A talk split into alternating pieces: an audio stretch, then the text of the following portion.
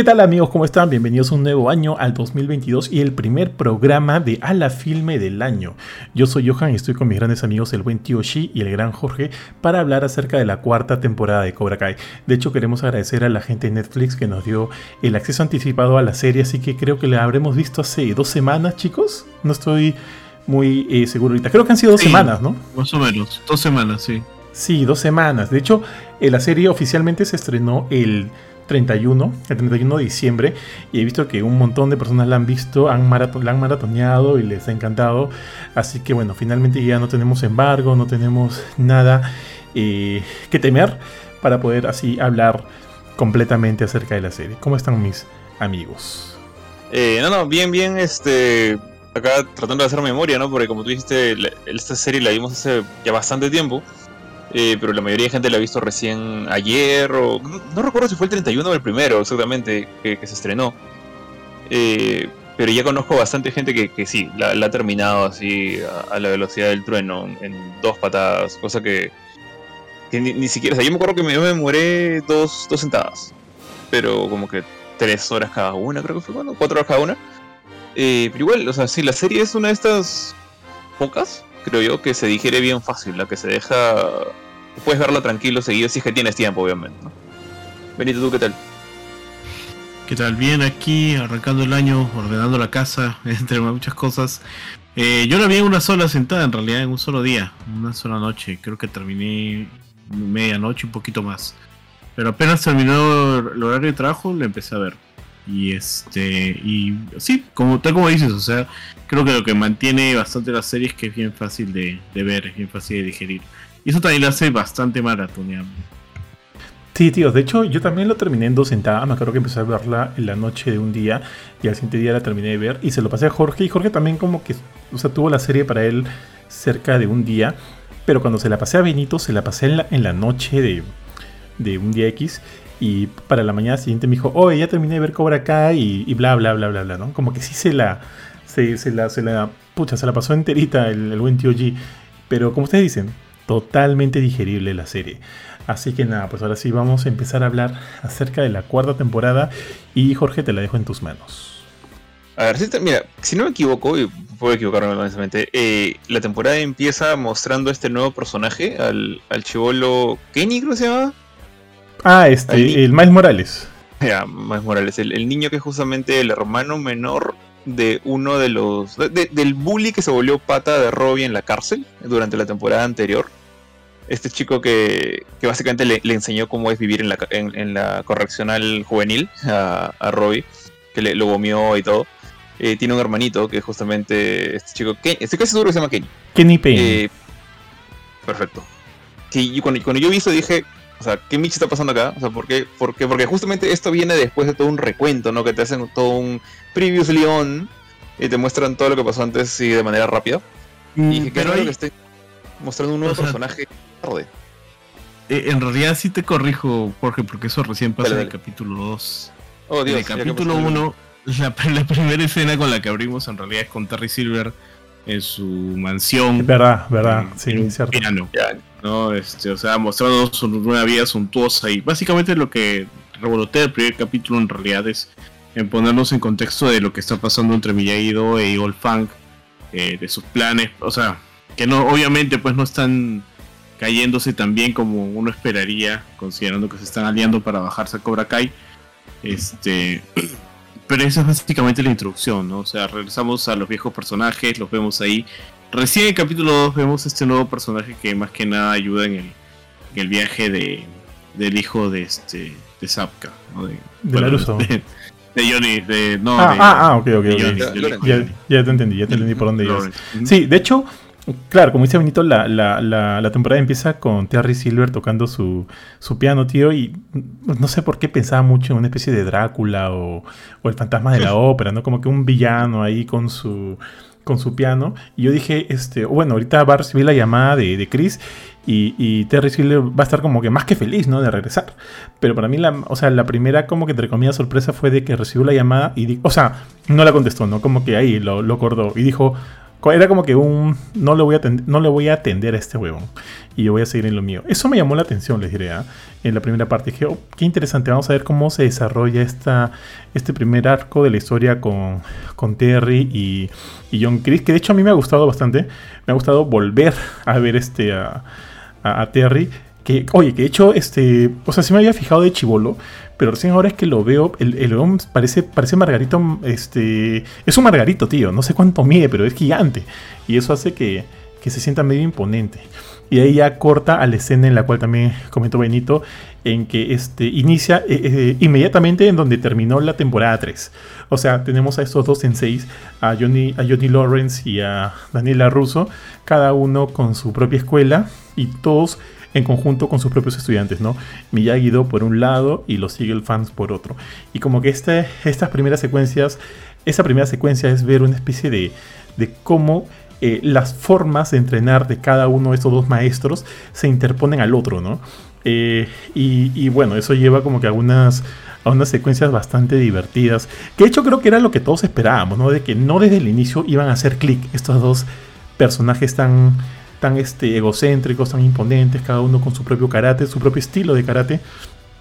Y la idea era ver cómo eh, iban a encontrar entre ellos su propio ritmo para hacer que la, bueno, la, convivencia sea más, más llevadera, más amistosa y tratar de encontrar finalmente una especie de, de fusión entre los dos estilos para que obviamente este, sirva de mejor manera a sus estudiantes, ¿no?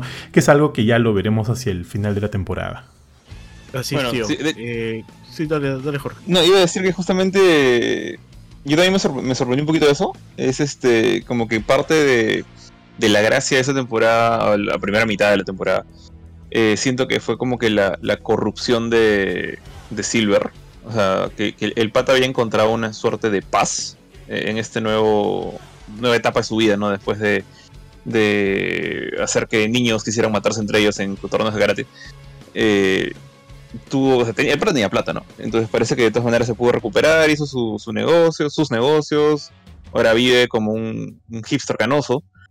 Eh, y es como que, eventualmente, y ahí está como que adelantando un poquito, lo que lo regresa al, ruedo no es este, no es un sentimiento de maldad en, sí, no es como que un, como dijiste, un villano draculesco tocando su órgano, sino fue un este un sentimiento, creo yo, de una especie de crisis de la, de la mediana edad, como que el pata se sentía incompleto, o que a pesar que tenía un montón de plata, tenía una, no, no, una esposa, ¿no? pero ya está como con una relación eh, madura con una flaca que parecía Peg Bondi.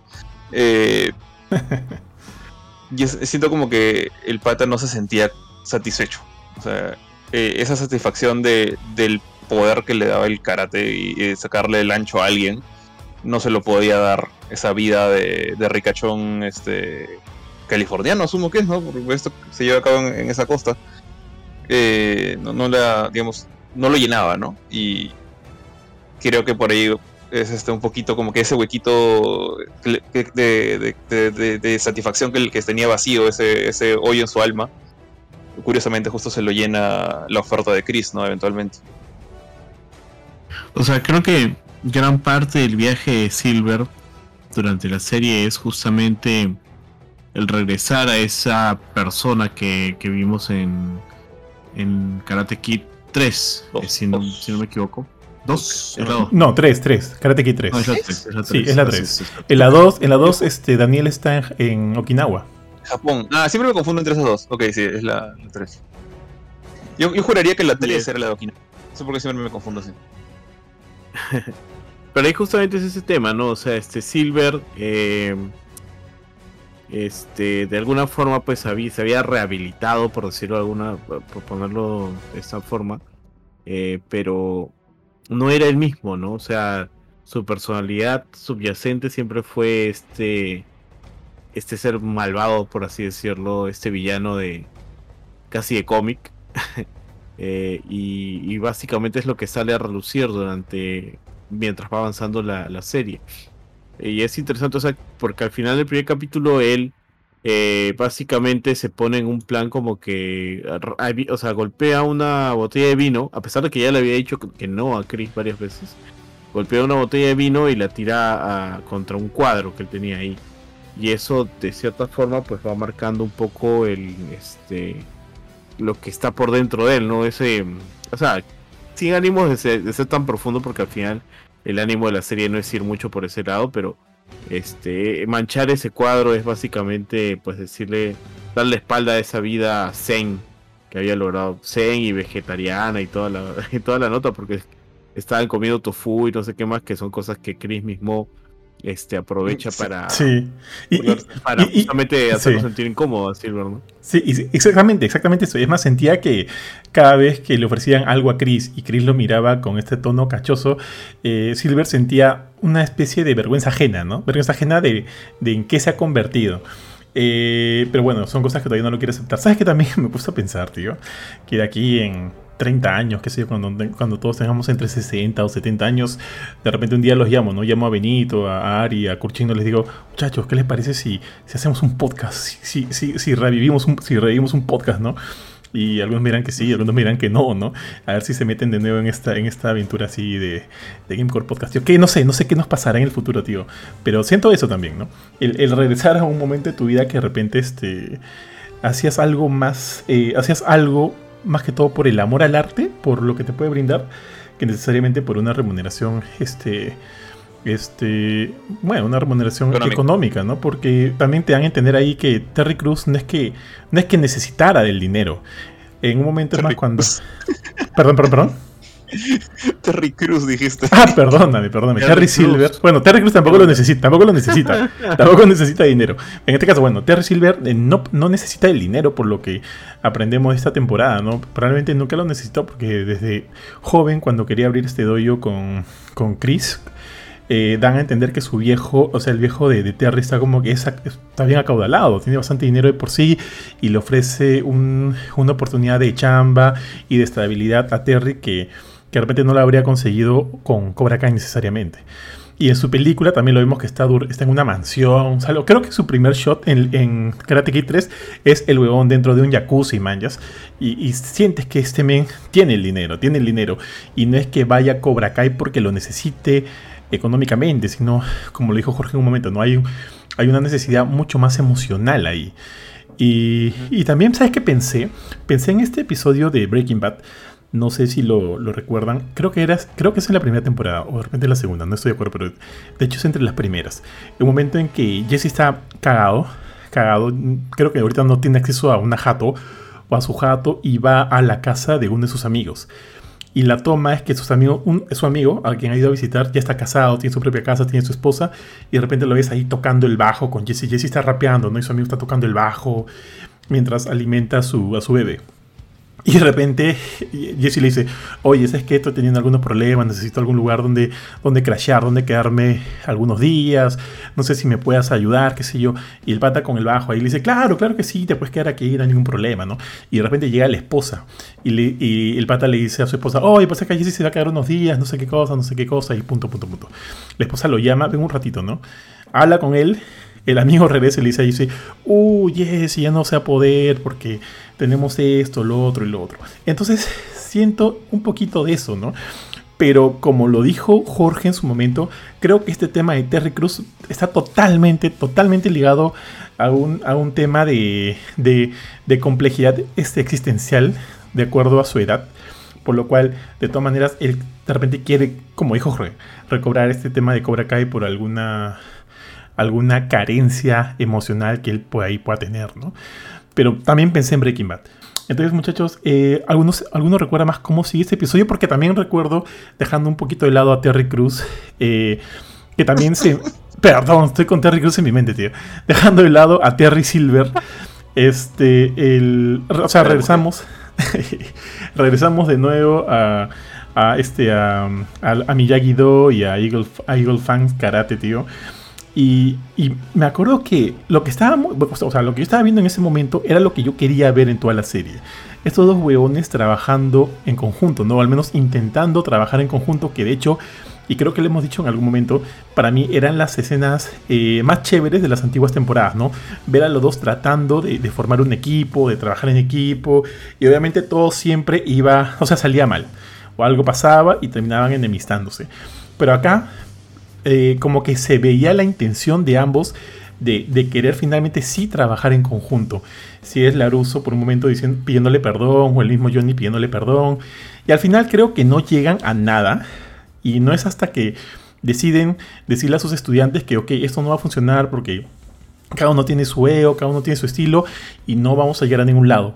Pero cuando están a punto de decirle eso a sus estudiantes, ven que ellos han tomado la iniciativa y están construyendo juntos, así metafóricamente, ¿no? Un puente. Un puente para hacer una especie de, de ring de, estilo Okinawa, no me acuerdo cómo lo dijo Hawk, donde puedan practicar en conjunto. ¿Qué, les pareció esa parte? O sea, esa parte es, es, importante porque básicamente eh, ellos tienen que romper esa, esa rencilla de años que tienen y lo tienen que hacer por las nuevas generaciones. Y es mucho de lo que bueno, varias temporadas siguen tratando y creo que esta, la, al menos este, ya cuando leemos más adelante en el cierre, lo está poniendo bastante en cuenta, que es el hecho de que tanto la Russo como, como Lores este, siguen con su pelea de niños. E incluso todo lo que, lo que está ocurriendo es porque ellos siguen con esa pelea de niños que la vienen arrastrando y, y bueno, los chivoros están en medio, ¿no? Y ellos eran amigos, luego eh, son enemigos y luego se dan cuenta que son, o sea, son adolescentes de nuevo, ¿no? Entonces, este, tienen que, sienten la necesidad de que tienen que unirse, o sea, para ellos no hay mucho problema en unirse. Han tenido rencillas y todo, pero no tienen ese rencor cocinado de años. Entonces creo que, que con esa intención pues les van abriendo los ojos, no solamente en ese capítulo, sino a lo largo de la serie este, y, la verdad, lo que yo sí sentí un poco, al menos en los primeros dos capítulos, es que el foco más vuelve a los adultos, tanto a Lawrence como a la Russo, este, a Chris con Silver. Y de cierta forma, si bien hacen estos pequeños pues actos para visibilizarse este, eh, los actores jóvenes, eh, yo creo que recién empiezan a cobrar eh, un poco más de relevancia a partir del tercero y quinto episodio. Mm, bueno, por mi lado, o sea, voy más con el lado que lo que dice Johan, o sea, realmente los, o sea, los dos líderes de, los doyos están en una rencilla de niños que ya, o sea, incluso Daniel, que es como que supuestamente el más maduro, el más este adulto de los dos, también peca de idiota muchas veces, o sea, de, no confía en él porque no, porque era un bully cuando era niño, o sea, yo, y esta, vez es como que conmigo no cala mucho, porque yo tengo muy pocos recuerdos aún presentes en mi disco duro en la cabeza de mi época escolar. O sea, es como que esa época poco a poco se va borrando de mi cabeza, entonces no, le tengo tantos recuerdos fuertes a, la época del colegio. Eh, de hecho, casi no me veo con mis amigos de colegio, o sea, me los veré una vez cada tres años. Eh, o cuando se casan. Entonces, este, eh, ver a estos dos tipos, viejonazos con, con esposas, bueno, uno tiene esposa, el otro está girándose a una, a una mamá eh, con niños, hijos, hijos biológicos o niños de los cuales que, lo ven como un maestro, en el caso de, Johnny, de, de, ambos, de hecho, siguen teniendo esa rencilla, rencillas tan tontas. Eh, y esa es una cosa que creo que le, dije a Johan apenas terminé de ver la serie. Es como que eh, mientras más, más temporadas veo de esto, más tengo que apagar mi, mi, mi juicio lógico y entender que realmente estoy viendo una pelea de, dos ancianos agarrándose con su, El equivalente de dos ancianos agarrándose con su bastón en el asilo. Porque uno le robó la lonchera al otro cuando eran niños. Tengo que ignorar eso. Tengo que ignorar la, estupidez de la premisa, en cierta forma, y dejarme llevar por la novelería ¿no? del tema. Entonces, en momentos como este te das cuenta que los niños son quizás más maduros que los otros dos. Y son ellos los que tienen que decir, bueno, ¿sabes qué? si, si quieren que nosotros trabajemos juntos, o sea, ustedes tienen que hacerlo primero. Y curiosamente, o cuando ellos construyen este, este ring ¿no? de Okinawa, estilo, estilo japonés, para, para poder entrenar todos los dos este, senseis, terminan usándolo para una mini revancha ¿no? entre ellos, para, para ver cuál de los dos va a ser el verdadero sensei, ¿no? rompiendo un poquito las, las ganas de, amistad que tenían los chivolos. Sí, tío, y de hecho, una de esa, esa justo lo que comentas me pareció una de las escenas más divertidas de la temporada, ¿no? Los dos, este los dos volviendo a enfrentarse uno, uno contra el otro. Y es, me, acuerdo, me acuerdo que lo vi, lo vi, lo vi con mucho ánimo, o sea, con mucho ánimo esa, esa, esa escena del enfrentamiento entre uno y el otro. Eh, y el final, pues ese final que termina en empate con una patada doble, me pareció muy, muy divertido. Pero hasta llegar a ese punto, vemos que durante los capítulos este, anteriores es como que hay unas rencillas entre los dos que se va cocinando, se va cocinando y llega al punto de ebullición justo en ese momento en el cual comentas, ¿no? Pero hasta antes de eso, eh, ambos, o sea, ambos personajes ven que sus, alumnos se están tratando. Sus alumnos se están tratando y, y ellos dicen, ok, hay que tratar, ¿no? Hay que ceder un poco y de todas maneras hay que tratar de ver cómo solucionamos este aspecto. Y ahí vemos donde, cuando, perdón, cuando ambos dicen, ok, yo tengo mi karate, yo también tengo mi karate, ¿por qué no tú pruebas un poco de lo mío y yo de lo tuyo y vemos qué tal, ¿no? Y es ahí donde vemos secuencias de Johnny eh, aprendiendo a encerar y pulir, o toda esta onda del, de, de, estas este, posturas que, que, te muestra el Miyagi-Do, ¿no? que de alguna manera te ayuda, te ayuda, no sé, pues, en fin. No, conozco tanto el, estilo. Y luego vemos a, Johnny, a, Johnny Lawrence entrenando también a Naruto. A Naruto. a Laruso. tío, estoy con. Naruto, cualquier lado, tío. Pucha, no, es que he estado en, en. Justo mi cuñado venía de visita y hemos estado viendo Naruto, hemos estado viendo un culo de cosas, tío. Ah, ojo, Benito, ya, ya estoy al día en, en Attack on Titan, estoy esperando la, la última parte de la cuarta temporada y y ver qué pasa. Pero ya, ahora, ya. punto aparte, punto aparte. Dejemos todo ese lado, dejamos de lado a Naruto y toda esa gente y volvamos otra vez acá. Vemos a Johnny Lawrence también entrenando a, este, a, Daniel Aruso. Este, de una manera un poco más, este, más brutal, ¿no? Y porque le dice, si tú quieres entrenar, tienes que ser un hombre hecho y derecho y tienes que eh, trepar por aquí, hacer no sé cuántas planchas, golpear acá. Y como que siento que cada uno eh, adopta lo mejor del estilo de su, de su compañero, ¿no? Y eso me gusta, eso me gusta bastante. Eh, porque eso también más adelante te va a llevar a darte cuenta de que, o sea, los dos se dan cuenta de que si quieren vencer van a necesitar de todas maneras el uno y el otro y hacer ahí una mezcla, una mezcla que, lleve a sus alumnos a tener algo mejor. Y eso me gusta cómo se va construyendo en, esos, en, estos capítulos, en estos primeros capítulos de la temporada. Pero luego ya, como dijimos en un momento, este Jorge lo dijo, todo entra en ebullición cuando tienen esta, esta pelea que finalmente eh, es la ruptura, ¿no? La ruptura entre las dos escuelas. Que ahorita, no sé si me estoy equivocando, por favor, por favor si me corrigen. Creo que esta ruptura tiene que ver un, poco con el tema de celos, porque Johnny Lawrence ve que este, Miguel, Miguel Díaz se acerca, se está acercando cada vez más a Laruso, y por el lado de, de, por el lado de Daniel, ve que su hija también está siendo bastante influenciada por el estilo de Johnny y no le gusta. A ninguno de los dos le gusta eso. Y creo que eso al final lleva a la ruptura, ¿verdad? Sí, o sea, sí, era tal cual. que Johnny lo, está ayudando, perdón, ese, Daniel está ayudando a, Miguel para arreglar el, carro de su mamá, que se había malogrado no sé en dónde.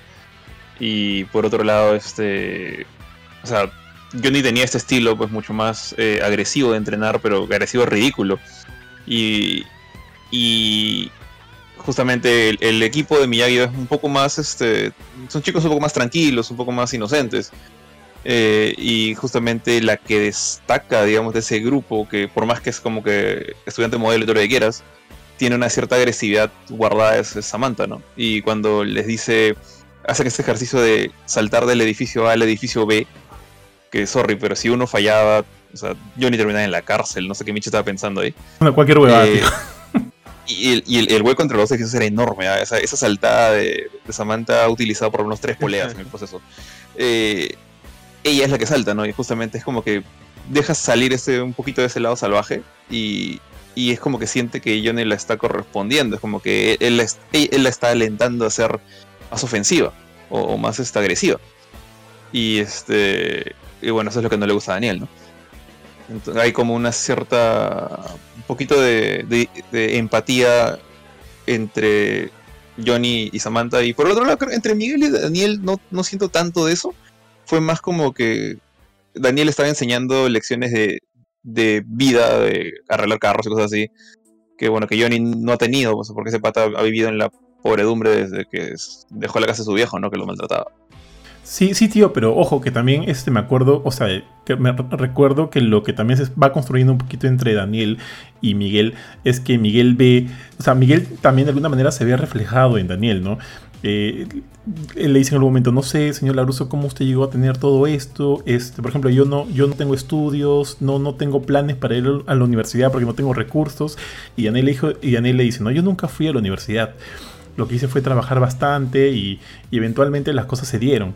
Y también como que en algún momento están almorzando todos juntos en la casa de, de Laruso y están hablando de las opciones de universidad para Samantha, ¿no? Y es por ahí donde hace clic con, con, Miguel. Y como ya le dije hace un ratito, siento que, que este, eh, quiere, quiere sentir que él también puede llegar a conquistar ese éxito que conquistó Daniel con los pocos recursos que tiene. Y es por eso como que también se va acercando a él y lo va escuchando, va aprendiendo de él, porque al final de cuentas, y este... Laruso siempre tiene, con todos los chivolos con los que habla, tiene como que esta, esta forma bien, eh, bien de maestro de hablar, ¿no? Que a veces me cae un poco pesado, ¿ah? Ya vi. Sí, sí, tiene ese estilo de hablar, tiene ese estilo de, de, compartir, ¿no? De compartir sus experiencias a través de enseñanzas. Y por ahí también este, fue una especie de... Bueno, o sea, sirvió para captar a, a, Miguelito. O sea, ahí hay bastante un tema de... De que Miguel buscó una figura de padre, ¿no? Eh, y eso también lo vemos a lo largo de la serie. Este, y básicamente, o sea, si bien es cierto, eh, Johnny Lawrence ha estado intentando cubrir eso, este, lo cierto es que, o sea, por las mismas carencias del personaje, no lo ha estado haciendo pues del todo bien, ¿no? Como se esperaría o como quisieran.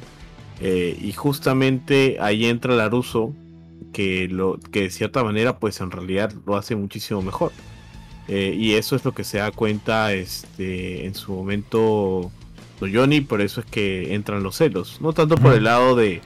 O sea, en, el, aspecto de. De la hija de Laruso, que se me dan los nombres, la verdad, tío. Samantha, Samantha, este, tío. Yo creo que de Samantha, eh, con ella, pues este. El tema es más este, que.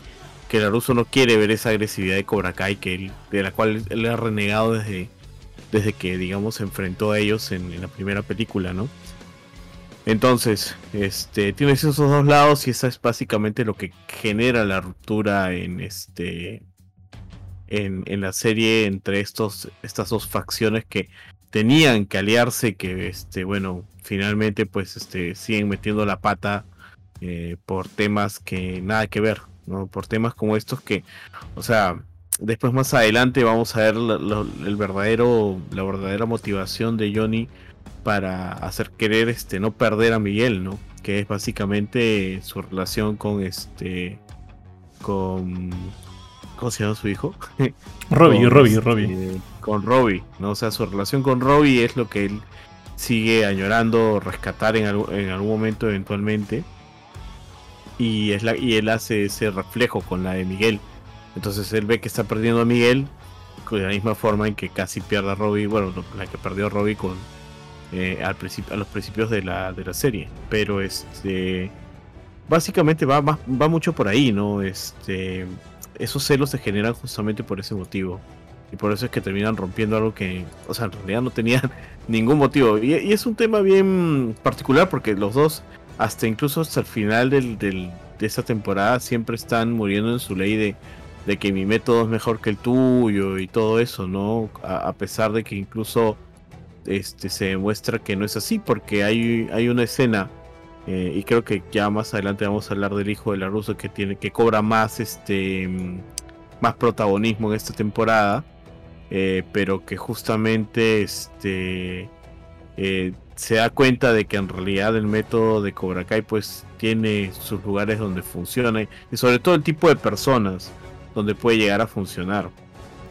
de acuerdo, muy de acuerdo con lo que dice Steve G. De hecho, también siento que, o sea, mm, considerando todo lo mal que le va en la vida a Johnny, su relación con Miguel es lo mejor que tiene, ¿no? O sea, de donde él siente que, lo está haciendo bien, que lo está haciendo bien. Y perder eso, de hecho, lo desestructura horrible al hombre y, se angustia, pues, y, va todo, bueno, y, resulta en lo que resulta. Y, también estoy de acuerdo con, esa idea de lo que comentas, tío, tío que Miguel siempre está en la, busca, en la búsqueda de, esta, de, este vínculo parental, ¿no? de esta imagen paterna que, que, de todas maneras necesita, pero, pero también que necesita cierta estabilidad, ¿no?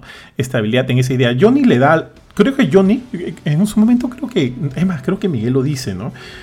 tú este, me has ayudado con el karate y me ha hecho mucho bien y, lo que, y, todo, y, bravazo con eso, pero necesito saber un poco más acerca de mi, de mi origen, de mi, de, mi, de mi propio padre y, bueno, en fin. Pero eso también, bueno, lo veremos más, más adelante.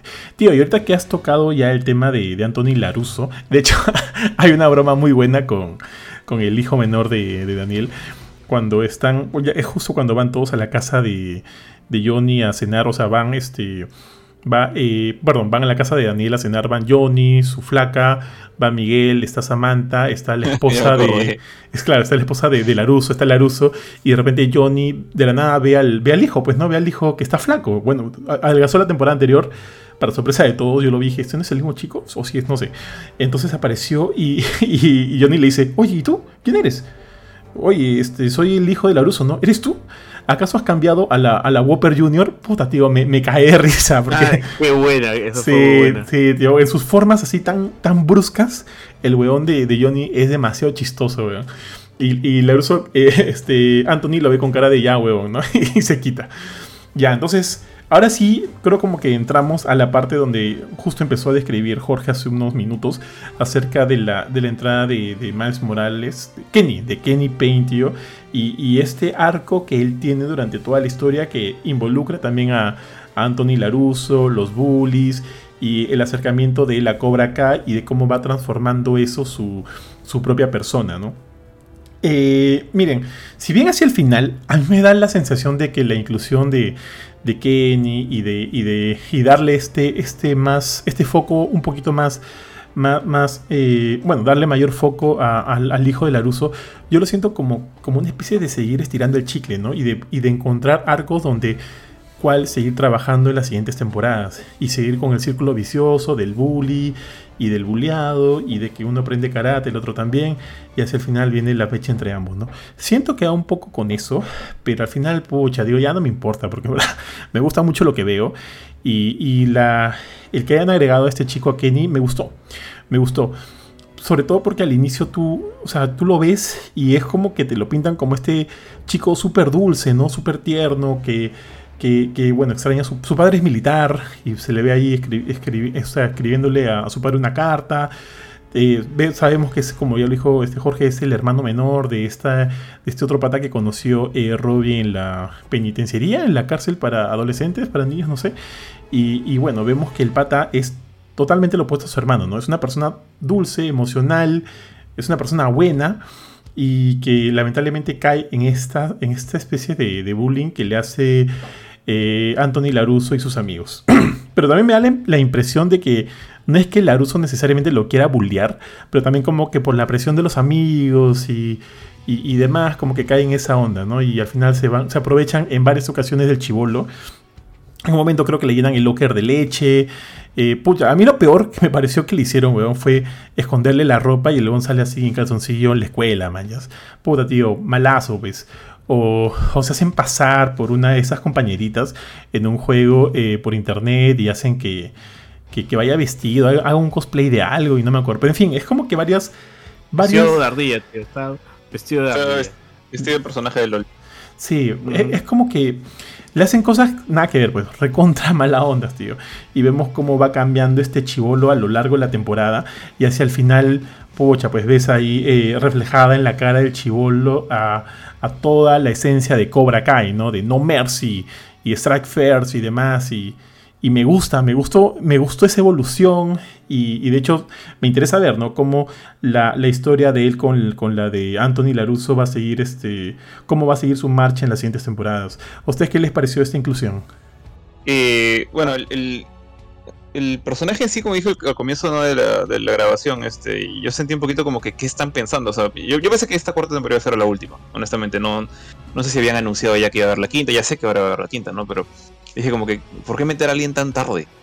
Y, y sí, por un lado se siente esto que dice Johan como que están tratando de alargar el tema porque, o sea, el hijo no, no pintaba ni, ni despintaba nada en el asunto. O sea, el, el gordito este estaba para Comic Relief así como los primos de Daniel que, que, tenían sus patas motociclistas, que lo despidieron, que lo recontrataron. Anush creo que se llama uno.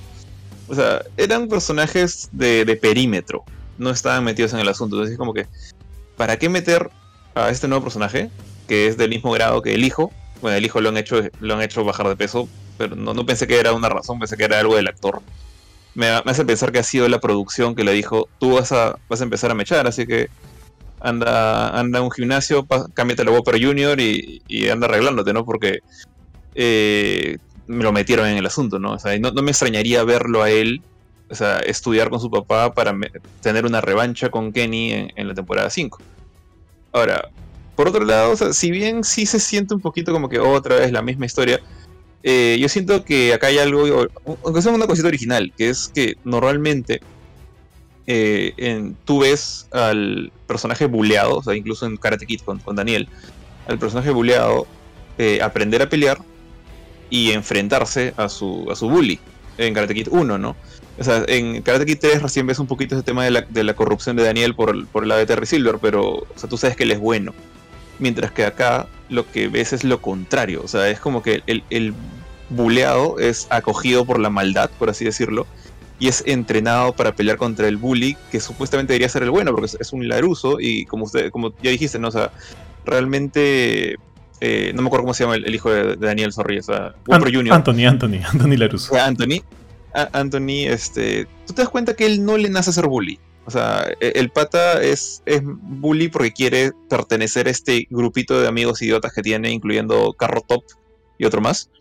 Eh, y son ellos como que lo titiritean y le dicen la puso y tú tienes miedo, porque no me muestras el karate? Es como que, como que todo el roche que vive con su hermana en el colegio ya todo el mundo lo conoce, entonces asumen que él también debería pelear. Y el mismo idiota de Anthony dice, no, sí, yo, conozco las técnicas, pero no las voy a usar cuando no sabe ni, ni pisar una hormiga. Y bueno, bulean a ese chivolo que es más débil que él todavía, porque ya, sabemos que Anthony es débil.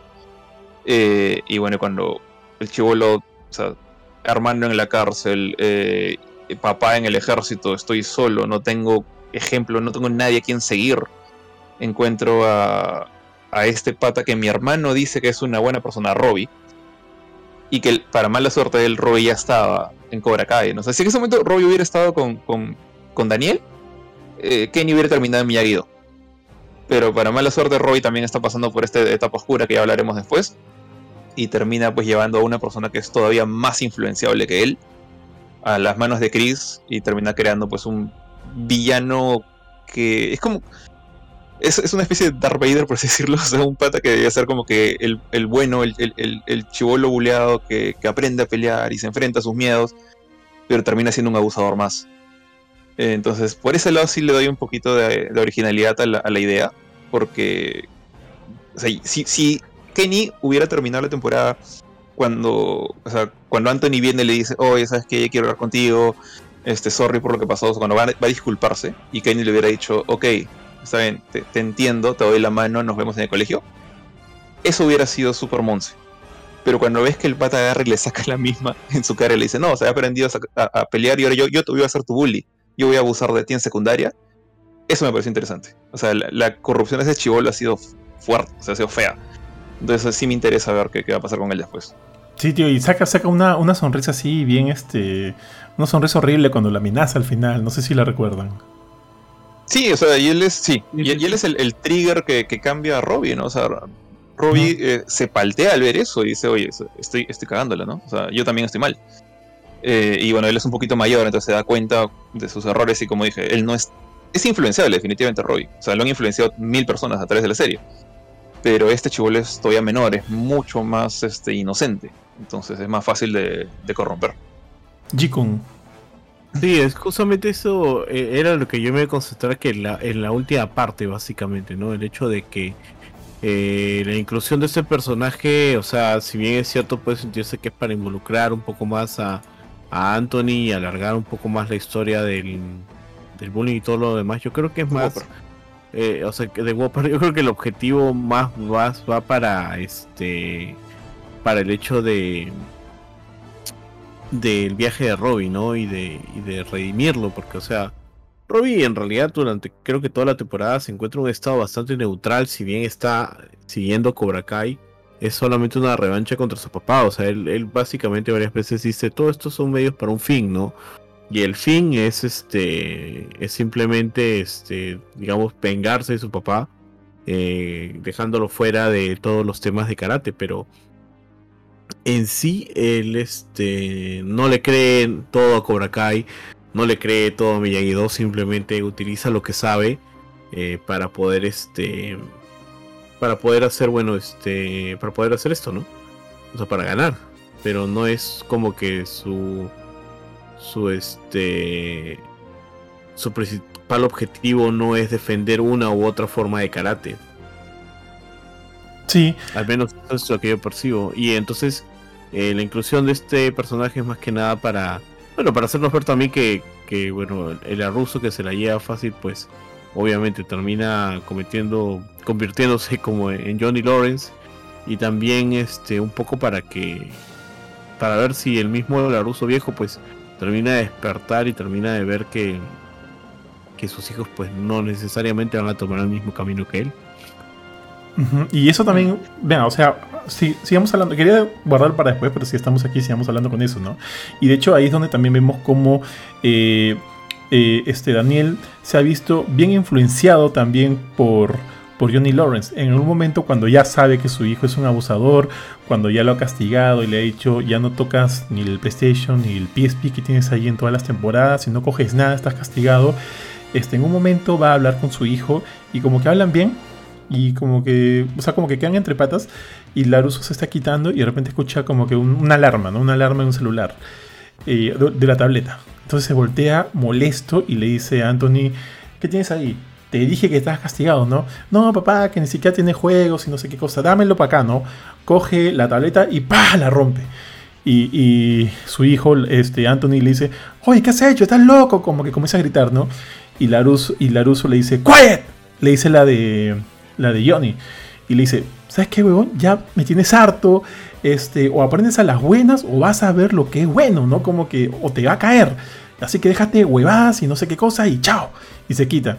Es como que vemos esta, esta, este, este parenthood un poquito más, más, más agresivo, que sí creo que lo necesita este chivolo de shit, tío, de, de Anthony, que si bien no es malo, o sea, no es malo de corazón, es un vago, es un flojo. Es más, eh, si se acuerdan, en un capítulo él le dice a, su papá, ¿no? Oye, este, tengo un bully, o sea, mentiroso para colmo, tengo un bully y, quiero aprender a defenderme, ¿no? Quiero aprender a quiero aprender karate.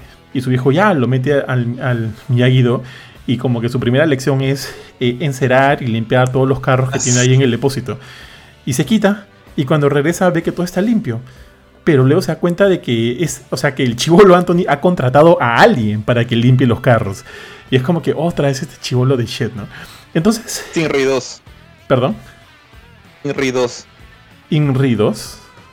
Stingray 2. El, pata que estaba limpiando los carros por un momento pensé, ah, que era Stingray. Ah, ya, ya. El, gordito de. Benito, Benito, 2, Benito 2, tío. Sí, yo también aluciné que pensé, no pensaba verlo. Y no me acuerdo en qué capítulo regresa es el buen, el, tío G Karate y me pareció de puta madre. Pero ya, no, no me quiero adelantar tanto. Este, eh, y, bueno, pues ya vemos que el chivolo está en toda esta onda y, como le dije hace un ratito, si bien no es malo, el chivolo es, es, una ladilla, es una ladilla, es este tipo de, de hijo malcriado, eh, este flojo, vago, que, que, sabes que sus papás lo están mal acostumbrando a darle toda la boca o darle las cosas fáciles, ¿no? Y este, y, bueno, pues ahí también Laruso se da cuenta de que, lo dijo el tío Jin en un momento, le está cagando, no le está cagando como padre. Y tiene que también este, poner las cosas serias. Y hay un momento que a mí me gustó de Anthony, ya para ir cerrando el arco de Anthony, en que él habla con su viejo y le dice, este, todos acá en la casa tienen una anécdota con Miyagi, ¿no? Todos tienen una anécdota con Miyagi, que hablan de que Miyagi les enseñó esto, les dijo esto, les hizo sentir tal o cual cosa, pero yo no, yo no. Y acá dice algo eh, este, bastante meta, que yo sentí que eso el público, o sea, que es lo que el, el público, nosotros que vemos la serie, eh, sentimos, ¿no? Él dijo, yo siempre me he sentido como que left out, ¿no? Como que el, el sobrante, como que el que no pinta mucho, como el que está ahí por estar ahí, y no me siento parte de esto. Y ante eso Daniel hace, y a mí me pareció bien paja, le cuenta una anécdota, ¿no? Que cuando él nació, el señor Miyagi lo, lo cargó y, Anthony de, o sea, la puso de, bebé, ¡pah! le tiró una patada, ¿no? En la cara, de chiquito. Y, y es como que por lo menos una, una, ya, o sea, el chivolo ya tiene su anécdota con el señor Miyagi. Por lo menos ya tiene su anécdota con el señor Miyagi y ya la misma serie está tratando de, de, este, de hacer que encaje mejor en todo este universo de Cobra Kai que están creando. Y eso me pareció paja, me pareció una idea bien meta que, que siento que tiene sentido. Y hacia el final vemos que también este, eh, bueno, que Anthony tiene una especie de cambio de cambio de corazón, comienza a sacar la basura, o sea, como que comienza a hacer cosas que no haría un, un, hijo vago o un hijo flojo, ¿no? Lo vemos sacando la basura, como que de repente tratando de cambiar un poco más, y al final, ya lo comentamos, ¿no? Eh, o sea, va cuando, cuando eh, Miles Morales pierde su, su, lucha, su combate en el torneo y, se quita asado, vemos que este la puso va y le dice, oye, en verdad has peleado bien, no te sientas mal, ¿no? Estoy sorprendido, Robbie es uno de los más, de los, de los luchadores más fuertes que hay, y en verdad lo has hecho bien, y ahí el chivolo, pues, eh, Miles Morales se va en trompo y le hace todo lo que ya, ya le hemos comentado, ¿no? Lo agrede, lo amenaza y demás. Hello, Michi. Sí, le saca la Michi, tío, la Michi. Que, que, que, me gustó ver, ya, me gustó ver. Pero también me gustó ver este cambio de, de Laruso. No sé si esa, esa sacada de Michi va a ser para bien o para mal para, este, para Anthony para la siguiente temporada. Pero al menos las cosas están ahí, ¿no? Las cosas están ahí. Eh, ¿Alguien quiere decir algo más de Anthony o cerramos esa idea, chicos? Yo creo que, eh, bueno, por mi parte menos. Eh, iba a decir como que, o sea, creo yo que lo predecible acá sería que que aprenda a pelear y termine peleando contra, contra Kenny en la siguiente temporada. Y yo creo que eso es lo que va a pasar. Pero no sería la primera vez que esta serie como que me sorprende con alguna volteada de tuerca de, rueda y, y, me sale con otra cosa. O sea, para mí, por ejemplo, me gustaría que, que Anthony encontrara una solución al, al, al conflicto con el chivolo, que es su, su, rival básicamente, que no involucre el karate me parecería como que el que rompería justamente el ciclo que todos los personajes están metidos en esto, que, que solucionen las cosas a golpes. Y o siento que sería el primero. Eh, más allá de que su mamá, que también tiene un tema con Tori, como que está tratando de hacer las cosas de manera racional, sería el primero que no soluciona las cosas a puñetazos. Y me parecería interesante. Pero yo creo que de todas maneras se va a agarrar a puñetazos con, con Kenny. De acuerdo, de repente en una partida de LOL, ¿no? ahí se, ahí arreglan, arreglan, las cosas, tío. tío no, un, el, el chivolo, o sea, Anthony, Anthony también jugaba el juego de la ardilla, no me acuerdo cómo se llamaba, pero esta especie de, de Minecraft que, que, le gustaba a Kenny, eh, él, él, también lo jugaba, Anthony, pero como que lo decía con vergüenza, no quería que sus amigos supieran. Parece que es como que un juego para chivolos o algo así. Sí, sí, tío. Y bueno, oye, de hecho ya lo mencionaste, el, el, siguiente punto que creo que sería paja hablar. O sea, tenemos, o sea, de esta temporada hay como que mini arcos, hay varios mini arcos. Y tenemos justo el de Tori, ¿no? Con la, con la mamá Laruso. Este, esta flaca. Oye, la seño, bien guapa la seño. Dime, dime. Creo que, creo que no está funcionando bien esto de hablar. No, que, que, creo que está funcionando bien hablar esto de person personaje a personaje, como que cubrimos más, más rápido las cosas. Perfecto, perfecto, tío. Entonces vamos con Tori, ¿te parece? ¿Les parece? Vamos, vamos con Tori, tío. Con Tori y la mamá creo que son como que bien conectados. Dale, tío G. Ah, ¿qué empiezo con Tori y la mamá? bueno, ahí en ese aspecto, este, yo creo que la evolución de Tori, ya, o sea, de simplemente siempre estar amargada a tener un poquito más de background de, este, de la chica, es, este, es interesante porque, eh, digamos, lo que siempre tuvimos era, Tori siempre se molesta. Tori siempre está odiando a alguien, siempre, este eh, quiere sangre, ¿no? Básicamente, es, es, una persona que vive molesta, por ponerlo de alguna forma. Y bueno, al menos ahora ya tenemos un poco más de contexto, al menos yo no lo tenía muy claro, de todo el tema de su mamá, el tema de su familia, que es evidentemente pues este una persona bastante es gente bastante despreciable. Eh, y bueno, eso este le está dando, le, ha dado bastante, un poquito más de complejidad a simplemente ser Tori la, la chica mala, ¿no? Al menos es, mi, es mi parecer de cómo, de cómo está saliendo este personaje. Eh, y luego por otro lado, este, el tema con la mamá pues de, de, de Samantha es justamente este, digamos, el... Eh, o sea, es un punto en el cual ella quiere humanizarla, por decirlo de alguna forma, a la misma Tori. Eh, porque siempre la vio como villana hasta que empieza a entender un poquito más de dónde viene toda esa ira, ¿no? Al igual que creo que el espectador, ella ella lo empieza a entender y entonces la quiere ayudar. Sí, tío, tal cual. A mí me da risa mucho el papel de, Amanda. Que, que, o sea, que al igual que Tori, las dos han tenido eh, un poquito más de, más de trabajo background ah, eh, con la tercera temporada. En la tercera eh, comenzamos a conocer cuál es la situación real de Tori, ¿no? Que ella está cuidando a su madre y tiene su, su hermano menor y, y, esta búsqueda de chambas y gente que de repente quiere abusar de ella. Y en esta nueva temporada la vemos igual también en busca de chamba y tratando de, de chambear bien, ¿no? Porque ella sabe que es el único sostén de su familia y ve que tiene esta tía que es recontra, recontra mala onda, pues tío.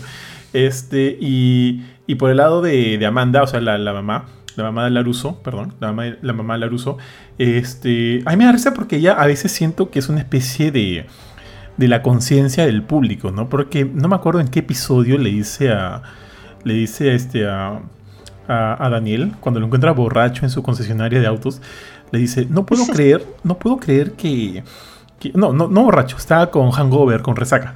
Le dice, este, no puedo creer que, que este tema de peleas que ustedes tienen entre este, en, secundaria esté causando todos estos problemas. ¿Es verdad? ¿O estoy en la, estoy en la dimensión desconocida? Dice. Y me parece cae risa que ponga en palabras lo, lo, lo, lo más juicioso del mundo. Pues, o sea, cualquiera podría, puede, podría opinar eso. Y también le dice más adelante, ¿no? Y también me parece una estupidez que... O sea, tú me estás diciendo que un torneo de karate va a decidir el bienestar y tranquilidad eh, familiar y económico de nosotros, de los Larusos. Es lo que me estás diciendo. Es como que pone en palabras lo ridículo que es la trama de la serie. Y me parece que está bien, tío. Me parece que está genial y está bien. Al final ella, evidentemente, es parte de y... y sorry, mi perrito está ladrando, creo. Ella es parte de y... Y oh, chicos, continúen ustedes para que no se escuche los ladridos de mi perrito. Ya, un segundo. O sea, sí, de hecho yo también pienso lo mismo que, decía Johan. De, de- hecho, esta, esta señora era como, tal cual como tú dices, o sea, era la que ponía en palabras dentro de la, de la televisión lo que yo tenía en mi cabeza. Era como que, y lo que dije hace un, hace un buen rato, o sea, realmente esta serie te, te tiene que convencerte de que este, esta rivalidad escolar eh, en un torneo de niños, eh, que, que me da risa porque o sea, después de todo el, el caos que hubo al final de la segunda temporada, ¿no? Que este, esta gran pelea en, en el colegio que hubo, que Miguel terminó paralítico y todo el tema. eh, ahora los, los organizadores del, del torneo incluso como que lo venden como algo, algo increíble, como que este el, el All Valley Tournament, eso es una cosa impresionante, es un lugar donde se juntan los mejores, o sea, como que le han sacado provecho a todo el asunto. Y es como que para, para todos los demás este tema de karate es una broma, o sea, y, y, y la, la- no me acuerdo cómo se llama la, la esposa de Laruso, ¿no? Porque ella también lo ve así, o sea, lo ve como que, oye, esto no, esto es un, es un evento deportivo de niños, o sea, esto no puede ser la gran cosa. Y estas son, son escuelas así, de estas que te cobran, pues que, o sea, 150 soles al mes para, para entrenarte en un arte marcial que puedes aprender como pues que no, puede que nunca lo uses en la vida. Eh, pero no, pues para Laruso, o sea, para Daniel y para Johnny, eso es como que eso es su forma de vivir y te la tienes que querer. Y, y recién en esta temporada siento que, bueno, de hecho fue por el final de la temporada anterior, que caballero nomás la, la pobre señora tuvo que meterse en el, en el roche, ¿no? Porque le- básicamente le vandalizaron la casa cuando entraron todos los chulos de, de Cobra a romper las cosas. Y ahora pues y también le sacaron el ancho a, a su hija, ¿no? En- que no, tuvo nada que ver con la pelea en la primera temporada, pero al final de la segunda terminó pues en el hospital. Eh, ya le tocaron a la familia. O sea, si te toca en la familia, no importa lo ridículo que suene el tema, te, vas a meter, ¿no? Pues, a- es madre de familia. Y al final, este, bueno, está con el problema con que Chris, o sea, John Chris tiene como una orden de, de alejarla, ¿no? Del asunto, que no te metas. Y eso en cierta forma le conviene a, a todo Cobra Kai, ¿no? No, no puede, la, la señora que era capaz de llamar a la policía no puede hacer mucho porque tiene una orden en contra, o sea, en su contra. Y este, entonces como que empieza también a jugar en el asunto de otra manera, eh, un poquito más infantil, cuando amenaza a Tori, o sea, básicamente está amenazando a una niña. Una, una señora con plata, casada, con hijos, está amenazando a una niña. Y ella misma se da cuenta de lo ridículo que es el asunto. Pero como le han tocado a la hija, o sea, no, y, y no le queda de otra porque tiene esta orden de detención. Y en ese O proceso sea, pues, ella- se da cuenta de que Tori no está tan bien parada, no está todo un problemón. Claro, lo que pasa Sí, es que ella inicialmente la ve como una criminal, ¿no? O sea, la ve como... No es una niña, es una criminal, es una psicópata en potencia. O sea, teniendo en cuenta todo lo que le ha hecho Samantha y solamente teniendo un lado del contexto, ¿no? Porque eso sí, los rusos son especialistas para, para ver que sus hijos tienen problemas. Este, o que se la lleva muy fácil, ¿no? Que los han, los han malcriado bastante. Entonces, este, porque Samantha es, es eso, o sea, este, puede ponerse todo lo bonita que sea, pero sigue siendo una chibola malcriada, como lo vemos en la escena de, la piscina. Este, pero eh, ella justamente, o sea, a, Tori primero la ve como una criminal que le quiere hacer daño a su hija, una psicópata. Y después cuando ya ve el lado más humano de ella, pues ya se, se, acuerda que es una niña, ¿no? Y después cuando ve en la escena en la que está de... Dicho esto, de, dicho sea de paso, la escena cuando ella es es este como que una sirenita así Que, te da todo el aire sí, de, sí. Que, es en realidad una stripper y dije ¿qué? no van a hacer eso y bueno, no, era una animadora. Muy bueno, muy bueno eso, tío. Pues, sí, sí, sí. Pero ahí Samantha pues se porta de del orto, pues, o sea, pucha, este va y, le empieza a, a hostigar. A este, humillar. Y, o sea, y la flaca está trabajando, ¿no? O sea, ni siquiera. Ya la habían votado de una chamba gracias a los rusos y, y consigue que malograrle otro trabajo. Entonces, ahí yo creo que este Mamá Laruso se va dando cuenta un poco más de, de, que la situación no es solamente unidimensional, ¿no? Sino que hay varias cosas que tener en cuenta ahí. Este.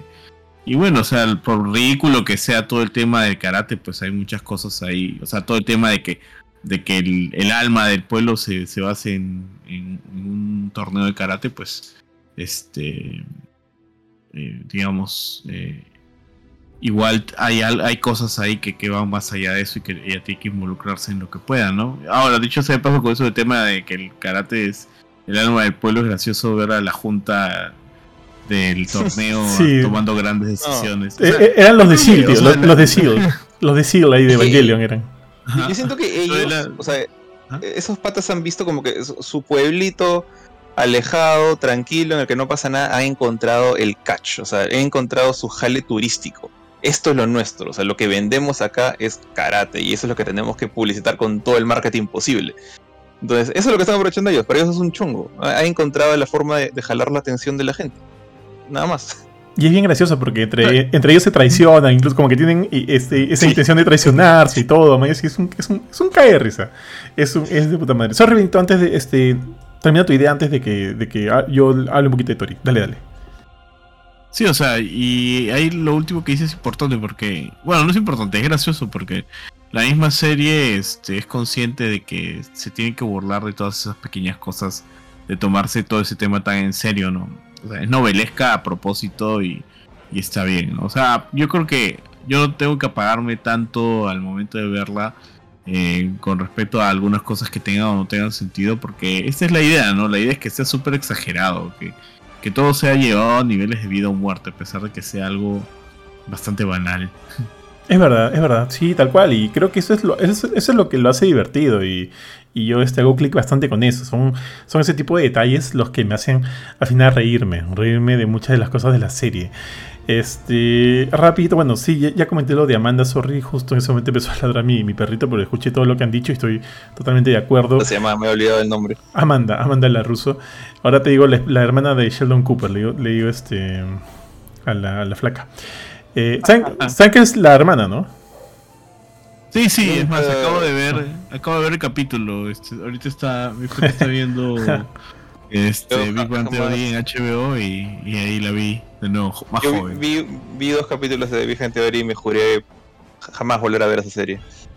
Está bien, tío. A la filme de The Big Bang Theory. Ya, entonces, este. En cuanto a, en cuanto a Tori, a mí me gusta mucho el arco de Tori. Como les dije, estaba diciéndoles en un momento, creo que empezó a trabajarse bastante desde la temporada pasada, desde la tercera, y aquí en la cuarta ya nos están, estamos llegando como que a resoluciones con este personaje, ¿no? Que si bien empezó desde un punto de vista bastante negro, bastante negativo, bastante este, tóxico, estamos viendo ya la madurez, la madurez de una persona, ¿no? O sea, inclusive en, la pelea final de, entre ella y... O sea, en la pelea final entre ella y Samantha, pero en, o sea, en el torneo, torneo, no en la, no en la, en la fiesta de promo. Eh, vemos que este, este, inclusive se preocupa por, por Samantha, se preocupa por tratar de, brindar una pelea mucho más limpia y, demás. No, no, quiero detallar mucho ahorita porque creo que el, torneo está para hablarlo con, todo ya cuando lleguemos a ese momento, pero sí quiero como que dar hincapié en, ese, en esa sensación de cambio que está teniendo el personaje, ¿no? Que también siento que es alimentado por la misma Amanda ella se está percatando, ¿no? De que finalmente, este, eh, bueno, en fin, puede confiar algo en esta señora, porque en un momento ella va a pedirle ayuda, ¿no? A pedirle ayuda a Amanda eh, por todo el tema con su tía y demás. Eso me parece chévere. A mí me parece muy chévere el arco de Tori. Eh, inclusive, mira, si yo te, si a mí me vas a elegir entre Tori y, Samantha, me cae mucho mejor Tori, tío. Es como la otra vez Abby versus Ellie. Ya al final me quedo con Abby, me cae mejor. Y acá igual, al final, este, por lo pronto, ahorita, ahorita, Tori me cae mucho mejor que, que Amanda, que ha tenido un arco medio raro en esta temporada. Entonces creo que pasamos a Amanda, chicos. Perdón, perdón, a Samantha, a la hija, que ha tenido un arco medio raro esta temporada. Pasemos a Samantha. Eh, siento que lo, que lo que ella ha tenido que hacer durante la temporada 4 es la idea de, encontrarse a ella misma, ¿no? Tratar de, buscar cierta paz entre lo, todo lo que le ha enseñado su viejo del Viaido y las nuevas cosas que le está enseñando eh, Johnny Lawrence con, eh, con el Legal Fan porque ella es la primera en darse cuenta de que ambos estilos eh, tienen cosas muy buenas y este, ambos estilos pueden ayudarte dependiendo del momento, ¿no?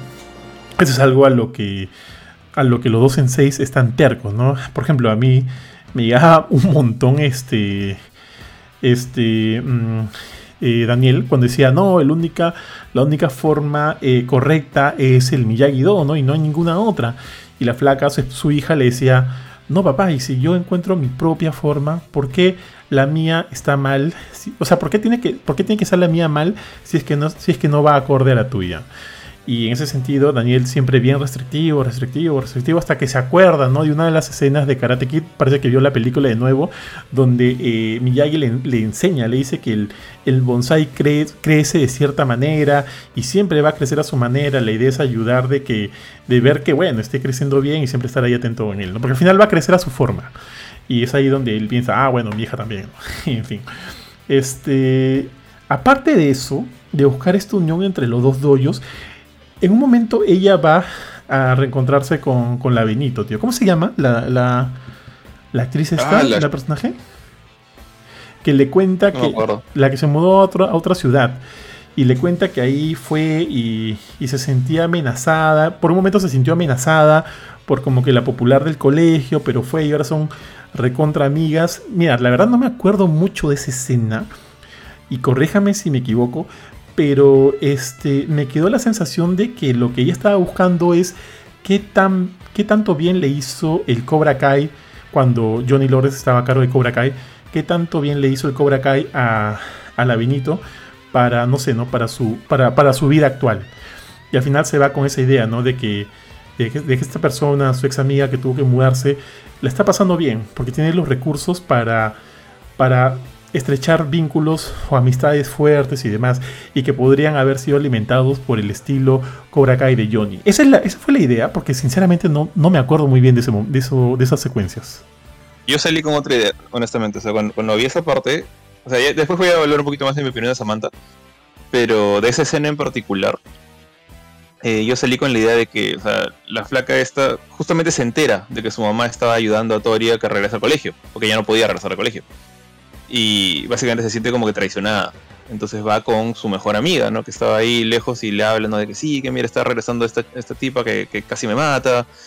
Y, y su amiga básicamente le dice, yo también, o sea, tuve, había una chica que quería bullearme.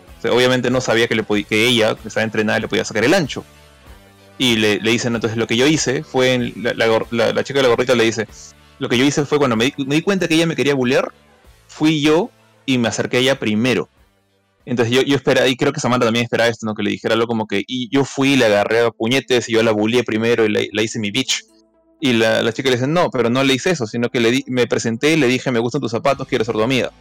Y terminamos siendo amigas. Y creo que ella agarró fría a Samantha, porque Samantha no se esperaba eso. O Samantha esperaba que, que su amiga le dijera, no, mira, si te vienen a bullear, tú anda y bulea y saca el ancho. Y justamente filosofía Cobra Kai, ¿no? Anda y te, el primero. Tú, tú strike first pero le dice todo lo contrario. Le dice, no, yo fui y básicamente le ofrecí una mano y evité el buleo haciéndome amiga de ella. Y yo esperé, pensé que por un momento justamente Samantha iba a hacer eso con Tori. iba a decirle, ¿sabes qué? Ah, eh, agua bajo, bajo el puente, empecemos de nuevo. Pero Samantha Samantha. Y justamente esto es una cosa que a mí no me gusta mucho de ella desde la primera temporada. O sea, y creo que tú le, leíste en, el clavo Benito, o sea, Samantha es una chica malcriada, o sea, es, una, es una chica engreída. Y lo que le falta a ella, y le falta desde el comienzo de la serie, y todavía no tiene, es empatía. O sea, la chica esta ve siempre, y también es cierto que estamos encontrando su camino, tratando de, ver que de repente lo de su papá no es suficiente, también poner un poco de Johnny en, su vida, pero es para ella, para ella, para ella. O sea, quiere aprender ella, ella, ella, y no piensa en los demás, y todavía no lo hace. Y justamente su, amiga trata de decirle eso, como que, oye, o sea, dale la mano a esta otra persona porque no sabes cuál es el roche que le está pasando en su cabeza, en su vida. Y Samantha, en lugar de aplicar esa enseñanza, lo agarra y se, se para enfrente a Tori. Y en lugar de decirle seamos patas, que es lo que hizo su amiga, agarra y le dice: ¿Sabes qué? Este, este es mi, mi colegio, yo te conozco, yo te puedo sacar la michi si que me da la gana, así que ni te me acerques. Y de frente pone las paredes. Eh, entonces siento que sigue siendo una engreída y está, está aprendiendo de otras personas pero creo que no está aprendiendo la parte empática que, que Robbie llegó a aprender al final de esta temporada, que Johnny aprendió al eh, durante el final de la segunda temporada. Eh, ella sigue siendo una engreída y de hecho incluso su mamá llega a ver este lado humano de Tori, este lado que lo hace, que la hace pues una niña más, ¿no? Que, que, está pasando por problemas de todo. Ella sigue viendo a Tori como la chica que me pegó, la, la criminal, la, la, la abusiva y como ella era Cobra Kai y mi papá antes decía que Cobra Kai era, era la maldad pura, yo también tengo que codearla. Ella es, la mala y yo soy la buena. Y no se da cuenta que, las cosas no son tan blanco y negro. Y, bueno, creo que eso de repente lo va a aprender eventualmente y va a ser la última en aprenderlo. Pero sigue siendo para mí, esa Samantha no es una heroína todavía, es demasiado egoísta para hacerlo.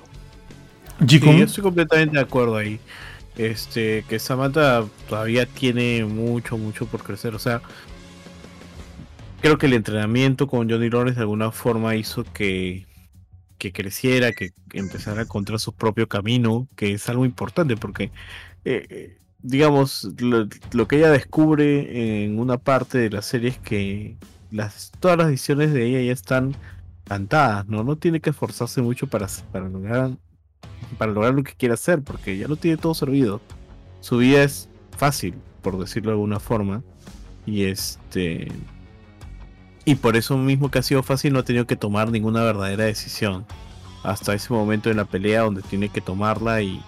Este. Y tiene que embarazarse un poco de todo ese tema de. Con Tori en realidad, ¿no? Sobre todo considerando lo que pasa al final de la temporada. Este, que yo creo que quizás el personaje que menos cierre o no tuvo ningún cierre en realidad fue justamente Samantha durante toda esta temporada. Sí, tío, tal cual. Porque, como yo le dije, yo siento que, que Tori está un peldaño más arriba en cuanto a crecimiento personal. Y eso se nota, se ve y me parece bravazo.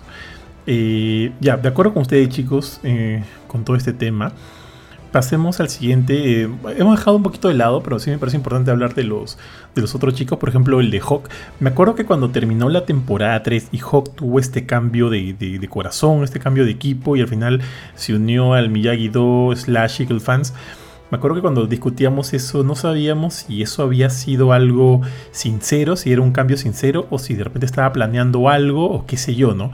Pero acá ya vimos que sí, el cambio fue, el cambio fue, fue real, fue verdadero. Y él estaba apostando todo por este nuevo equipo formado entre los doyos de, Johnny Lawrence y de Daniela Russo. Eh, y también vemos que al inicio es un poco complicado para él porque no es que todos lo acepten desde un inicio. Me acuerdo que por ahí le dicen en algún momento, ¿no? Oye, este, no toques esas cosas porque la otra vez tú te robaste la medalla del señor Miyagi o no sé qué cosa. Como que todavía hay cierto recelo. Pero bueno, seguimos viendo al personaje, vemos que está contribuyendo, vemos que sí, su deseo de estar en este dojo con sus amigos es real y, se siente chévere.